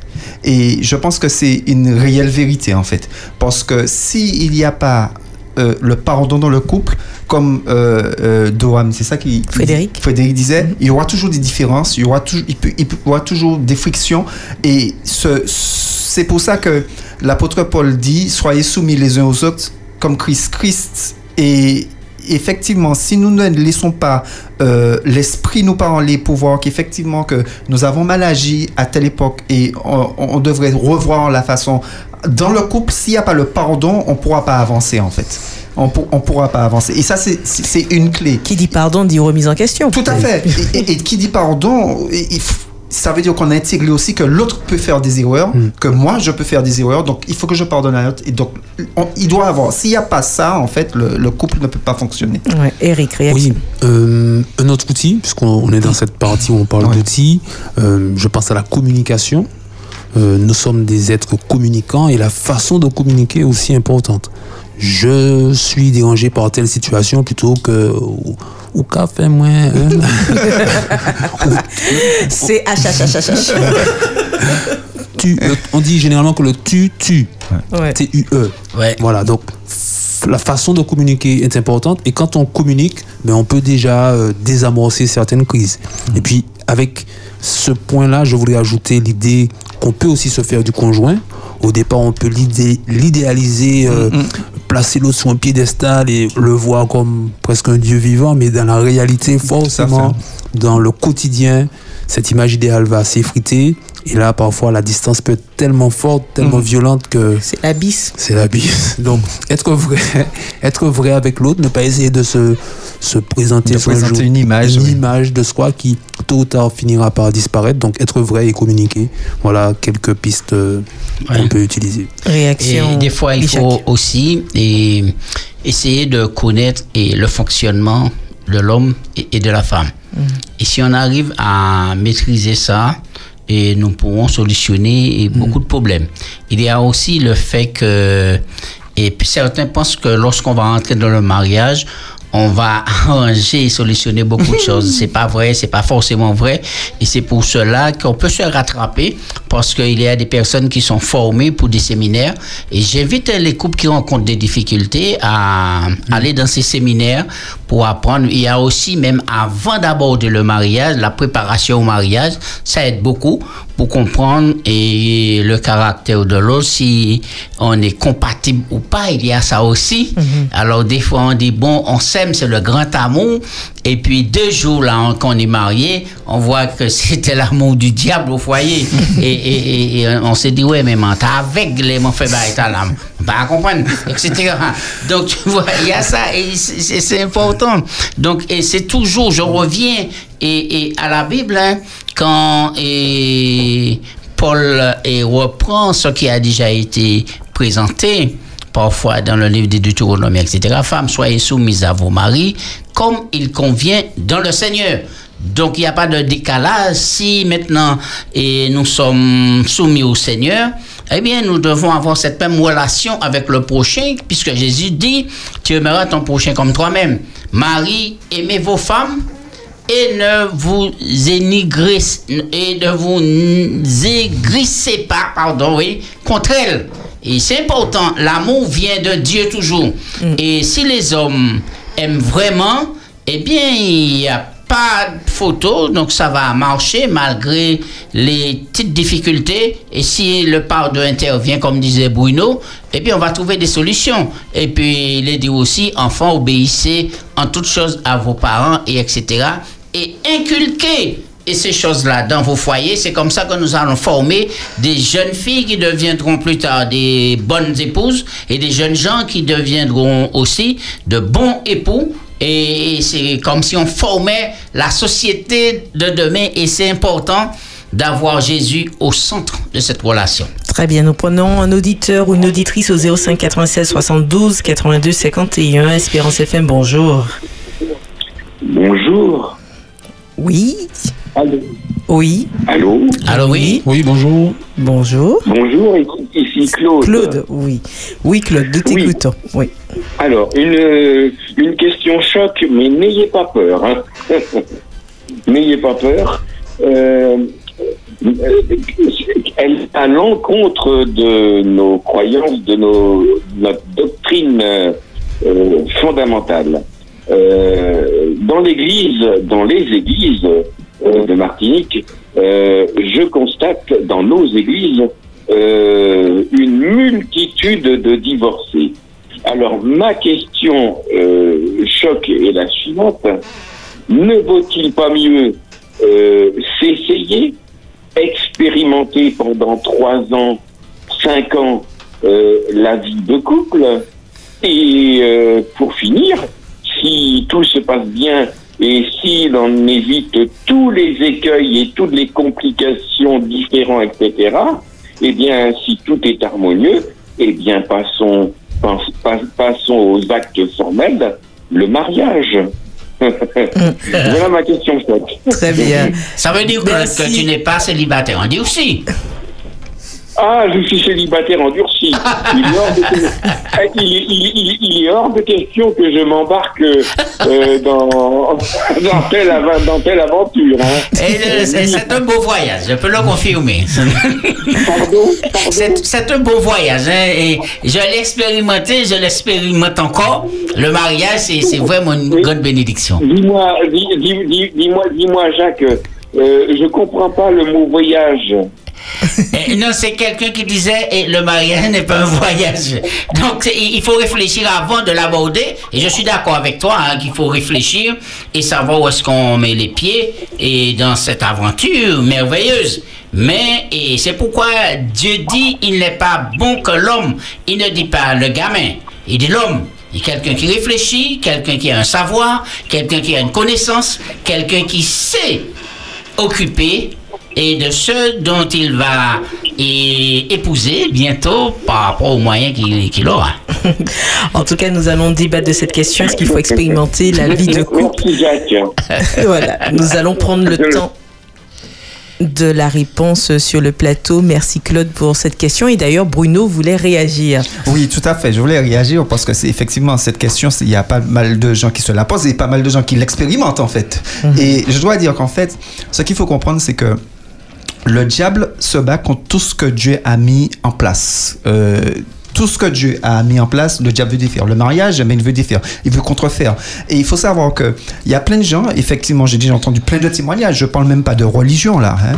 Je, plein de gens qui témoignent ainsi, qui disent Ah, il y a 15 ans, nous étions ensemble, nous mariés, ça pas qu'à aller encore. Eh On ouais. jamais comme ça, Jacques Oui, oui, On oui. jamais comme Et ça. c'est ça, venir Eh. C'est ça, on t'es qu'à- Et pendant Oui. 15 ans, tout oui, qu'à Oui, tout paraît qu'à bien. marcher. Poil. Et puis nous mariés, ça va qu'à aller encore. Ouais. Il n'y a pas de hasard, en fait. Non, qu'est-ce qui fait ça? Est-ce qu'ils se mettent trop de pression? Qu'est-ce qui fait ça? En fait, Ils se le- sentent plus attachés euh, Ils sentent le poids de la Non responsabilité seulement ça, mais c'est comme quand tu, comme, comme, comme tu fais alliance avec Christ. Quand tu fais alliance avec Christ, les- beaucoup de gens, vous avez certainement déjà entendu ça aussi. Ah, mais euh, je comprends pas, euh, depuis le jour que je me suis fait baptiser, je n'ai que des problèmes. Ouais. Depuis, j'ai rencontré Christ, je suis dans ma vie, j'ai des épreuves. Et en fait, c'est ça. C'est-à-dire que le diable, l'ennemi de nos âmes ne veut pas que nous allions dans, que nous empruntions le bon chemin en fait. Donc, il va mettre des, des, choses justement dans notre tête pour dire, eh ben voyez, les autres cas vivent, regardez ces montagnes, vivre pendant 20 ans, ils ont un concubinage tout bas et qu'à aller.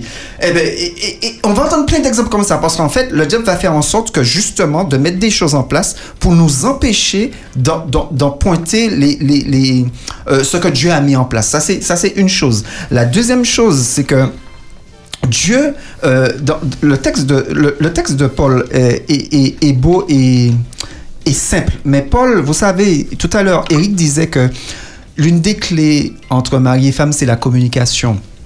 Et la manière dont Paul communique, c'est extraordinaire hein, parce que Paul, quand il cite Éphésiens 5, quand il, cite Éphésiens 5, il parle à des gens qui savent qu'il considère comme, comme étant le ch- le chef de la femme. Et il commence le verset en disant Soumettez-vous les uns aux autres dans la crainte du Seigneur. Et après, il dit Femmes, soyez soumises à vos maris. Alors qu'au au préalable, il disait Soumettez-vous les uns aux autres. Et ensuite, il dit au verset 23 Car le mari est le chef de la femme. Et puis il dit Comme Christ est le chef de l'Église il associe dans la tête de, de, de ses auditeurs que, que l'homme est le chef de la femme, comme Christ est le chef de l'Église, et nous voyons comment Christ, lui, a fonctionné. C'est-à-dire qu'il a été jusqu'à la mort pour l'Église. Qui veut dire qu'il est en train de dire, ok, vous êtes le chef, mais regardez comment le chef a agi.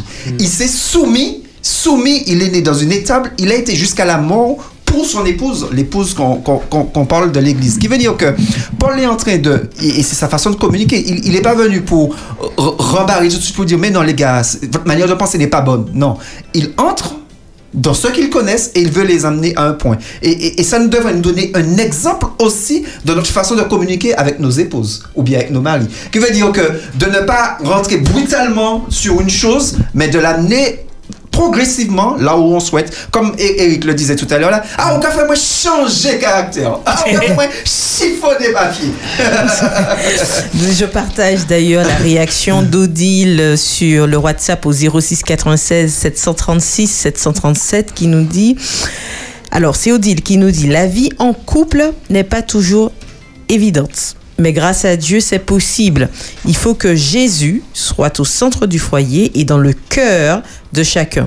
Mettre de côté son orgueil, apprendre à s'humilier, ne pas rendre coup pour coup, surtout ne pas oublier les anniversaires. ne pas toujours répondre à tout, le laisser parler et s'il le faut, reprendre la discussion à un moment plus favorable. J'ai 25 ans de mariage et je continue à apprendre. Nous sommes à l'école. Tout ce qui vient de Dieu est bon. Hmm. Alors c'est un témoignage euh, très intéressant. Je rebondis dessus pour essayer aussi apporter- d'apporter quelques éléments par rapport à l'option d'essayer pendant 3-4 ans sans se marier, etc. En fait, des difficultés, il y en aura toujours. Donc, euh, à quel moment va-t-on décider que c'est la difficulté de trop Et combien de fois allons-nous essayer? Donc, on peut essayer une fois, deux fois, dix fois. Donc, Oui, d'ailleurs, il y a Valentine qui poursuit en à tes propos qui dit Et les pots cassés de l'essayage, c'est pour qui? Voilà, c'est ça. Parce qu'on ne- ressort pas indemne d'une relation comme cela. Donc, l'intimité du, du couple, de la vie à deux, euh, réclame, selon le modèle biblique, une alliance. Et l'alliance, c'est vraiment l'idée d'une solidarité, d'une coopération, quelque chose de vraiment très fort qui peut surmonter même les difficultés. Et c'est pas un simple contrat, euh, je te donne ça, tu me donnes ça, mais l'alliance suppose que malgré la défaillance de l'autre, on puisse continuer à aimer et à avancer ensemble. Et c'est ce que Jésus a fait pour nous. C'est pour ça encore qu'on revient au modèle de Jésus, qui, quand il est présent dans le couple, ben, il inspire les, les, les uns et les autres, l'un et l'autre, pour trouver les ressources qui vont permettre de surmonter les difficultés qui ne manqueront pas de toutes les façons. Alors, avant, je, je partage une réaction sur le WhatsApp euh, au 06 96 736 737. Alors, une auditrice nous dit Salut, dans la plupart des mariages qui ont eu, où il y a eu péché d'adultère, souvent le mari attend de sa femme un réel pardon. Mais si c'est la femme qui faute, elle est une réelle paria. Et ils ne veulent pas pardonner. L'homme pense le plus souvent que tout leur est permis et que la femme doit se soumettre. J'ai vraiment du mal avec cela et ce comportement se trouve essentiellement chez les chrétiens. Le plus souvent, j'ai été abordée par des hommes chrétiens mariés. Bon, c'est un deuxième pavé dans la mare. Alors, Jacques. Oui, on va faire une émission sur ça. Oui, parce Non. que le but de l'émission, c'est de parler Oui, vrai. oui, oui, c'est on, ça. on entend qu'il y a bien sûr la personne de Christ, de Jésus dans le couple, mais c'est comment le vivre, comment, quels outils, qu'est-ce qu'on peut faire? Alors. Jaco, et après l'auditeur. Il, il- il faut voir que hum, il, il y a encore un sérieux problème dans, dans la vie des, des couples. C'est le problème de la sexualité. Et Eric emploie un mot là que je vais reprendre et où il y a et toute un- une histoire de san- euh, chantage. Ah, euh, chantage affectif, ouais, voire ouais, sexuel. Bon, et je, je ne reçois pas d'affection de ta part, et puis tu veux coucher avec moi, ou etc. Ou bien, et ou faire mon bagage là, ben, au souhait, ou quoi, essayer de coller, ma chez ben, Donc, tu, tu vois, donc il, il y a tout cela. Là, on est dans la Alors, vie- Et, et ce ne sont pas des, des, des, des, des problèmes nouveaux, puisque quand nous regardons Paul qui répond aux Corinthiens sur le mariage, alors il est dans 1 Corinthiens chapitre 7, pour ce qui concerne les choses dont vous m'avez écrit, je pense qu'il est bon pour l'homme de ne point toucher de femme. Paul donne son avis. Mais il dit toutefois, pour éviter l'impudicité, que chacun ait sa femme et que chaque femme ait son mari. Que le mari rende à sa femme ce qu'il lui doit et que la femme agisse de même envers son mari. Il ne s'agit pas ici d'argent, d'euros là. hein. Hein, hein. La femme n'a pas autorité sur son propre corps, mais c'est le mari. Et pareillement, le mari n'a pas autorité sur son propre corps, mais c'est la femme. Ne vous privez point l'un de l'autre, si ce n'est de commun accord, pour un peu de temps afin de vaquer à la prière, puis retourner ensemble, de peur que Satan ne vous tente par votre incontinence. Alors, on garde ce verset, on garde ce verset en mémoire. On prend juste l'auditeur ou l'auditrice qui nous a appelé au 596 72 82 51 Espérance FM. Bonjour. Bonjour. Oui. À qui avons-nous l'honneur? Ça vous fait ma fille. Ah, Poléon, oui. oui, nous qu'à Je n'ai pas suivi toute l'émission, hein, mais j'ai entendu que vous parlez de mariage, c'est bien ça? Ouais, ouais. De la rivalité homme-femme dans le couple, oui. Voilà.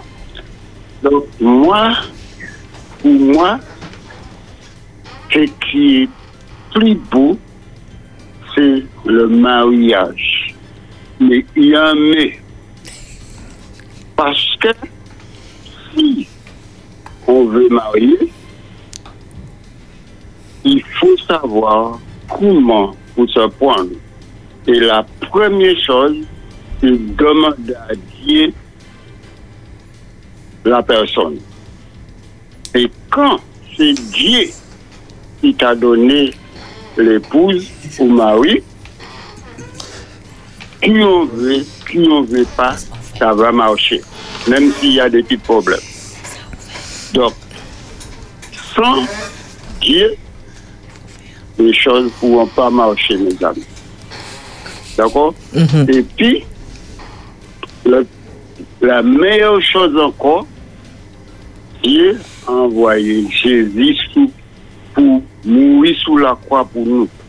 Si nous acceptons ce sacrifice-là, eh bien, on peut réussir en tout ça que nous voulons faire. Les amis, merci pour mission. hein. Dieu soit toujours avec vous. Et merci, Grant, merci, Jacques. Et puis, les autres qui sont là avec vous.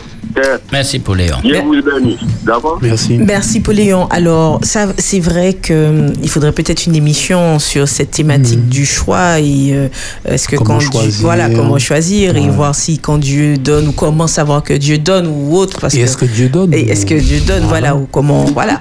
Et on va oui oui c'est ça ça mérite euh, néanmoins un, un échange encore là-dessus.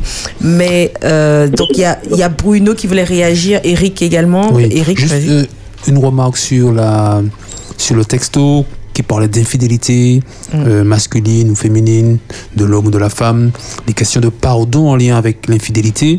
C'est vrai que dans notre culture, En fait, c'est très culturel que ce soit plus euh, facile, entre guillemets, pour euh, l'épouse de pardonner, mais impardonnable pour le mari. Mais quand on regarde ce que présente la Bible, il n'y a pas de différence. La Bible ne fait pas de différence entre les fidélités masculines ou féminines. C'est, c'est une même réalité.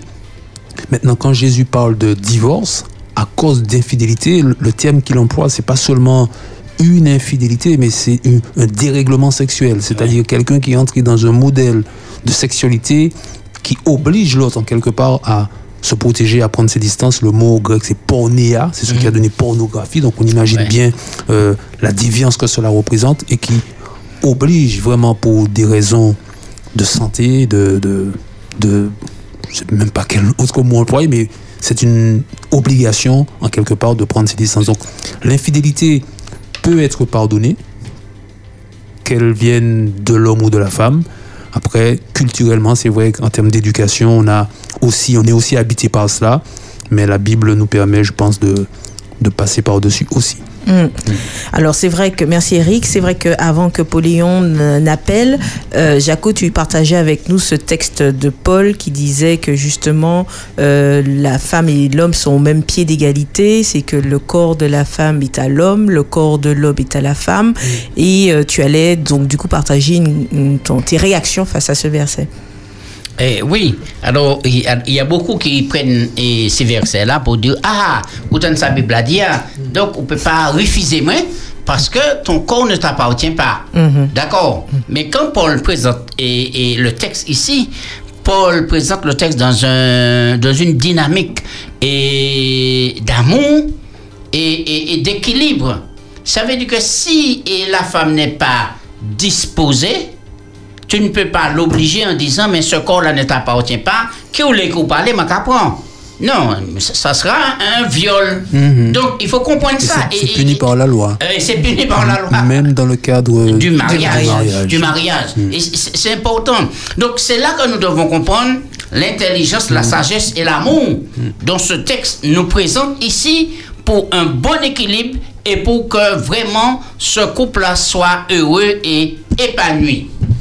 C'est cela. Alors c'est vrai que Claude et puis certains auditeurs aussi mentionnent que dans c'est vrai que c'est un fait de société, pas seulement de la communauté, qu'il y a quand même une augmentation des divorces au, au sein de, euh, des communautés. Bon, et c'est pour ça que j'élargis à la société, puisque c'est plus généralement de la société.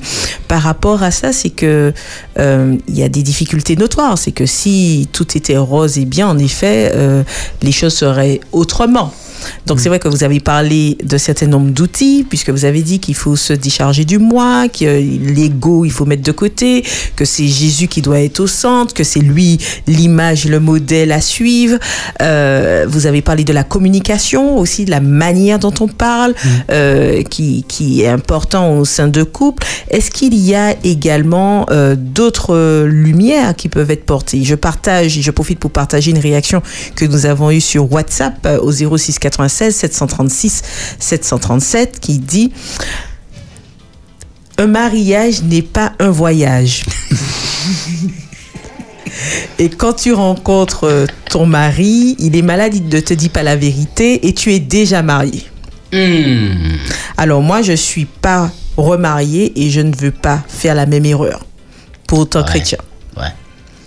Après, c'est vrai Voilà, que c'est que j'ai l'impression que des expériences. c'est ça. Chacun a, son vécu. a son vécu, son expérience. Donc, on ne pourra pas donner non plus des, des clés à, à- à- pour chaque cas particulier. Ouais, c'est pour ouais. ça que si chacun cultive son jardin avec les grands principes et les, et les grandes lignes de, de la Bible, eh ben on, a, on a matière à, à trouver un modèle qui nous correspond, à condition que ce soit partagé, réciproque, solidaire euh, entre les deux conjoints. Ça suppose qu'il y ait un terrain d'entente, ça ne se fait pas comme ça, en, un claquement de doigts, ça prend du temps, ça peut prendre un an, ça peut prendre dix ans, ça peut prendre euh, plus de temps. Ça se construit tous les jours. Parfois, c'est comme un château, le château de sable ou de cartes, il peut tomber, mais on reconstruit. En fait, c'est peut-être pas un voyage, mais c'est une aventure à vivre à deux. Et ma foi, avec l'aide du Seigneur, euh, on ne peut qu'espérer que ça aille mieux, mais il n'y a jamais de, de sécurité à 100% pour dire que voilà, parce que j'ai fait tout ce qu'il fallait, ça. Et ben voilà, ça, ça doit marcher. ça ne fonctionne malheureusement pas comme ça. On dit aussi que le mariage, c'est une grande école. Et là, on ne sort pas là avec un diplôme parce que on est toujours et en train d'apprendre.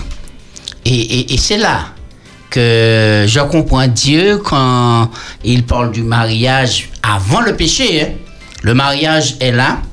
Et Dieu est au centre même parce que c'est lui qui va bénir cette première cérémonie de mariage. Et là, l'homme doit se développer à, à tous les niveaux. Et jusqu'à maintenant, le mariage a son sens.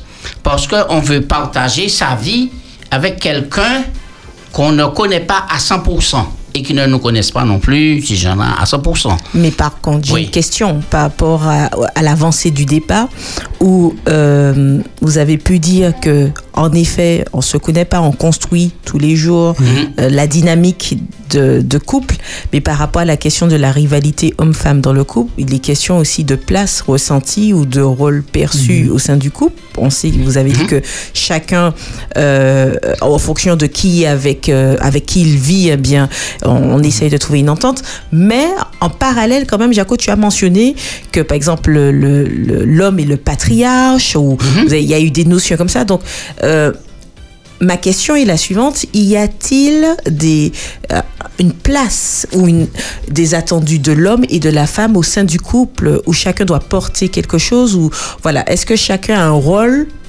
bien déterminé au sein d'un couple ou est-ce que c'est vraiment à géométrie variable?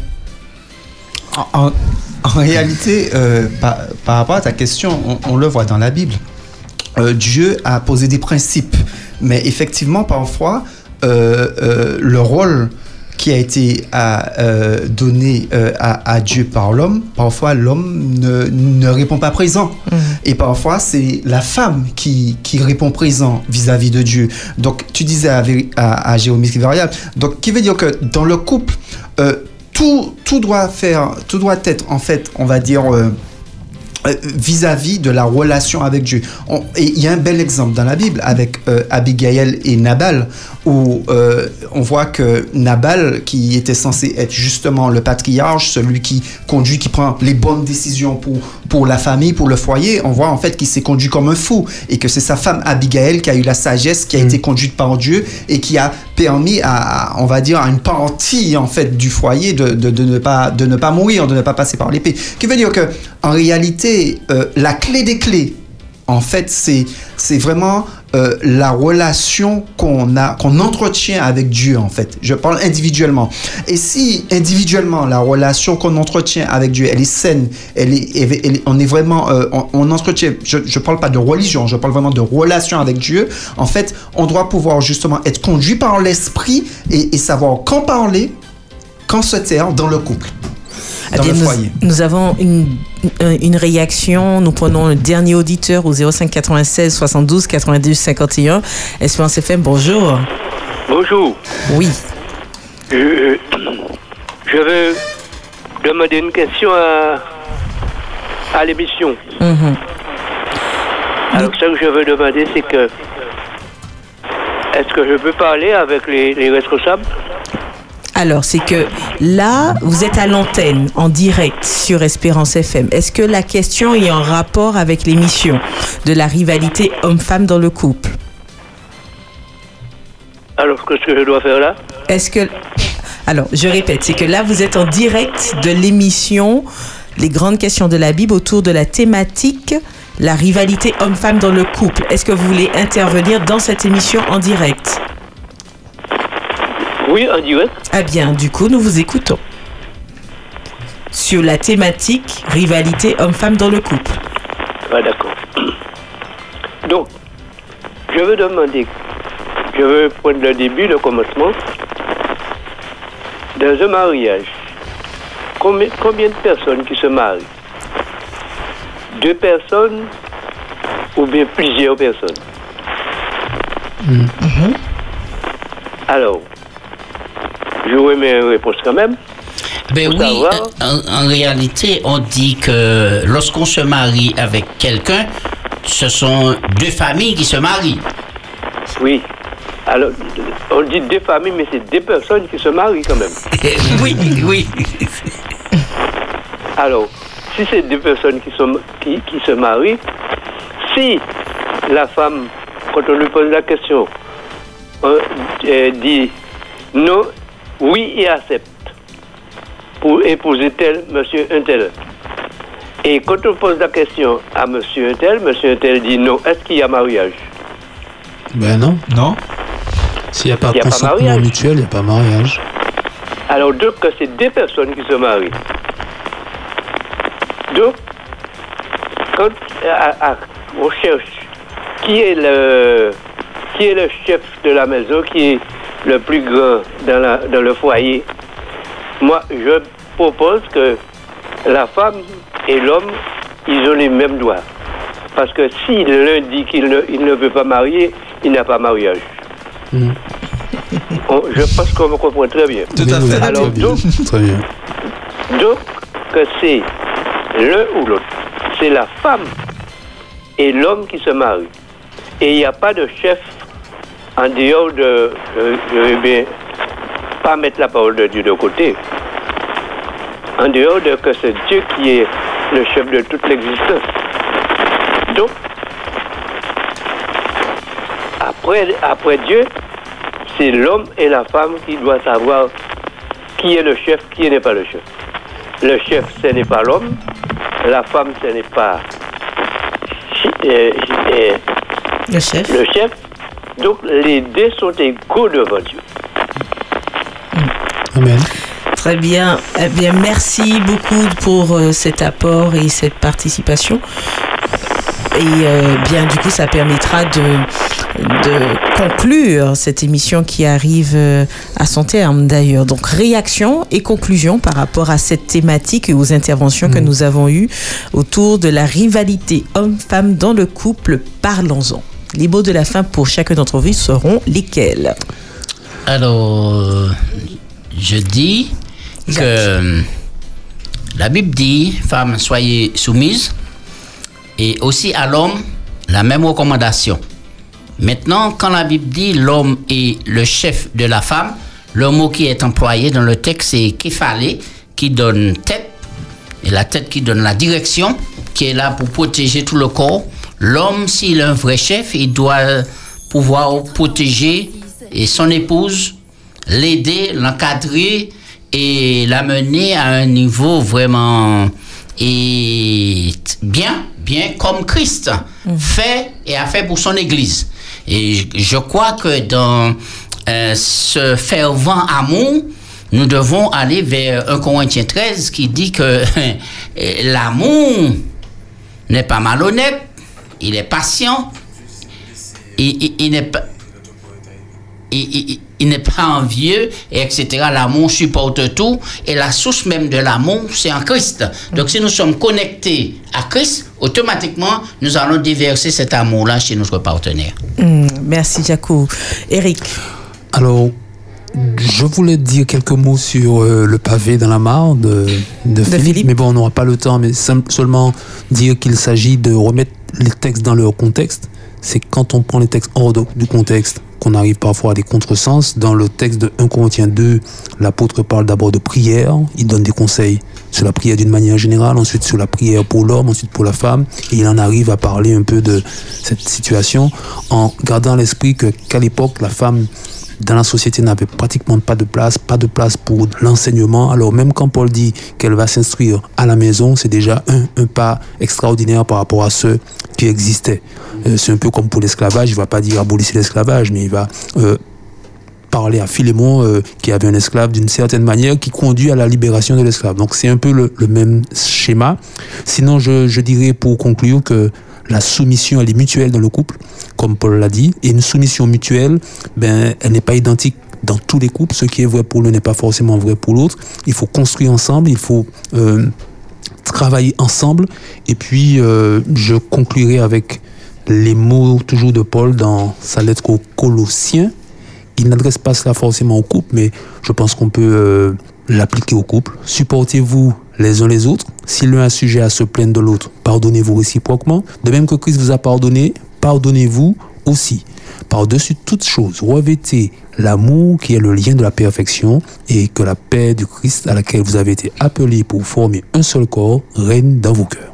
Merci Eric, bel passage. Bruno. Je termine sur Galates 3.28, c'est c'est le dernier verset. Il n'y a plus ni juif ni grec, il n'y a plus ni esclave ni libre, il n'y a plus ni homme ni femme, car tous vous êtes en Jésus-Christ. Amen. Merci Bruno. Philippe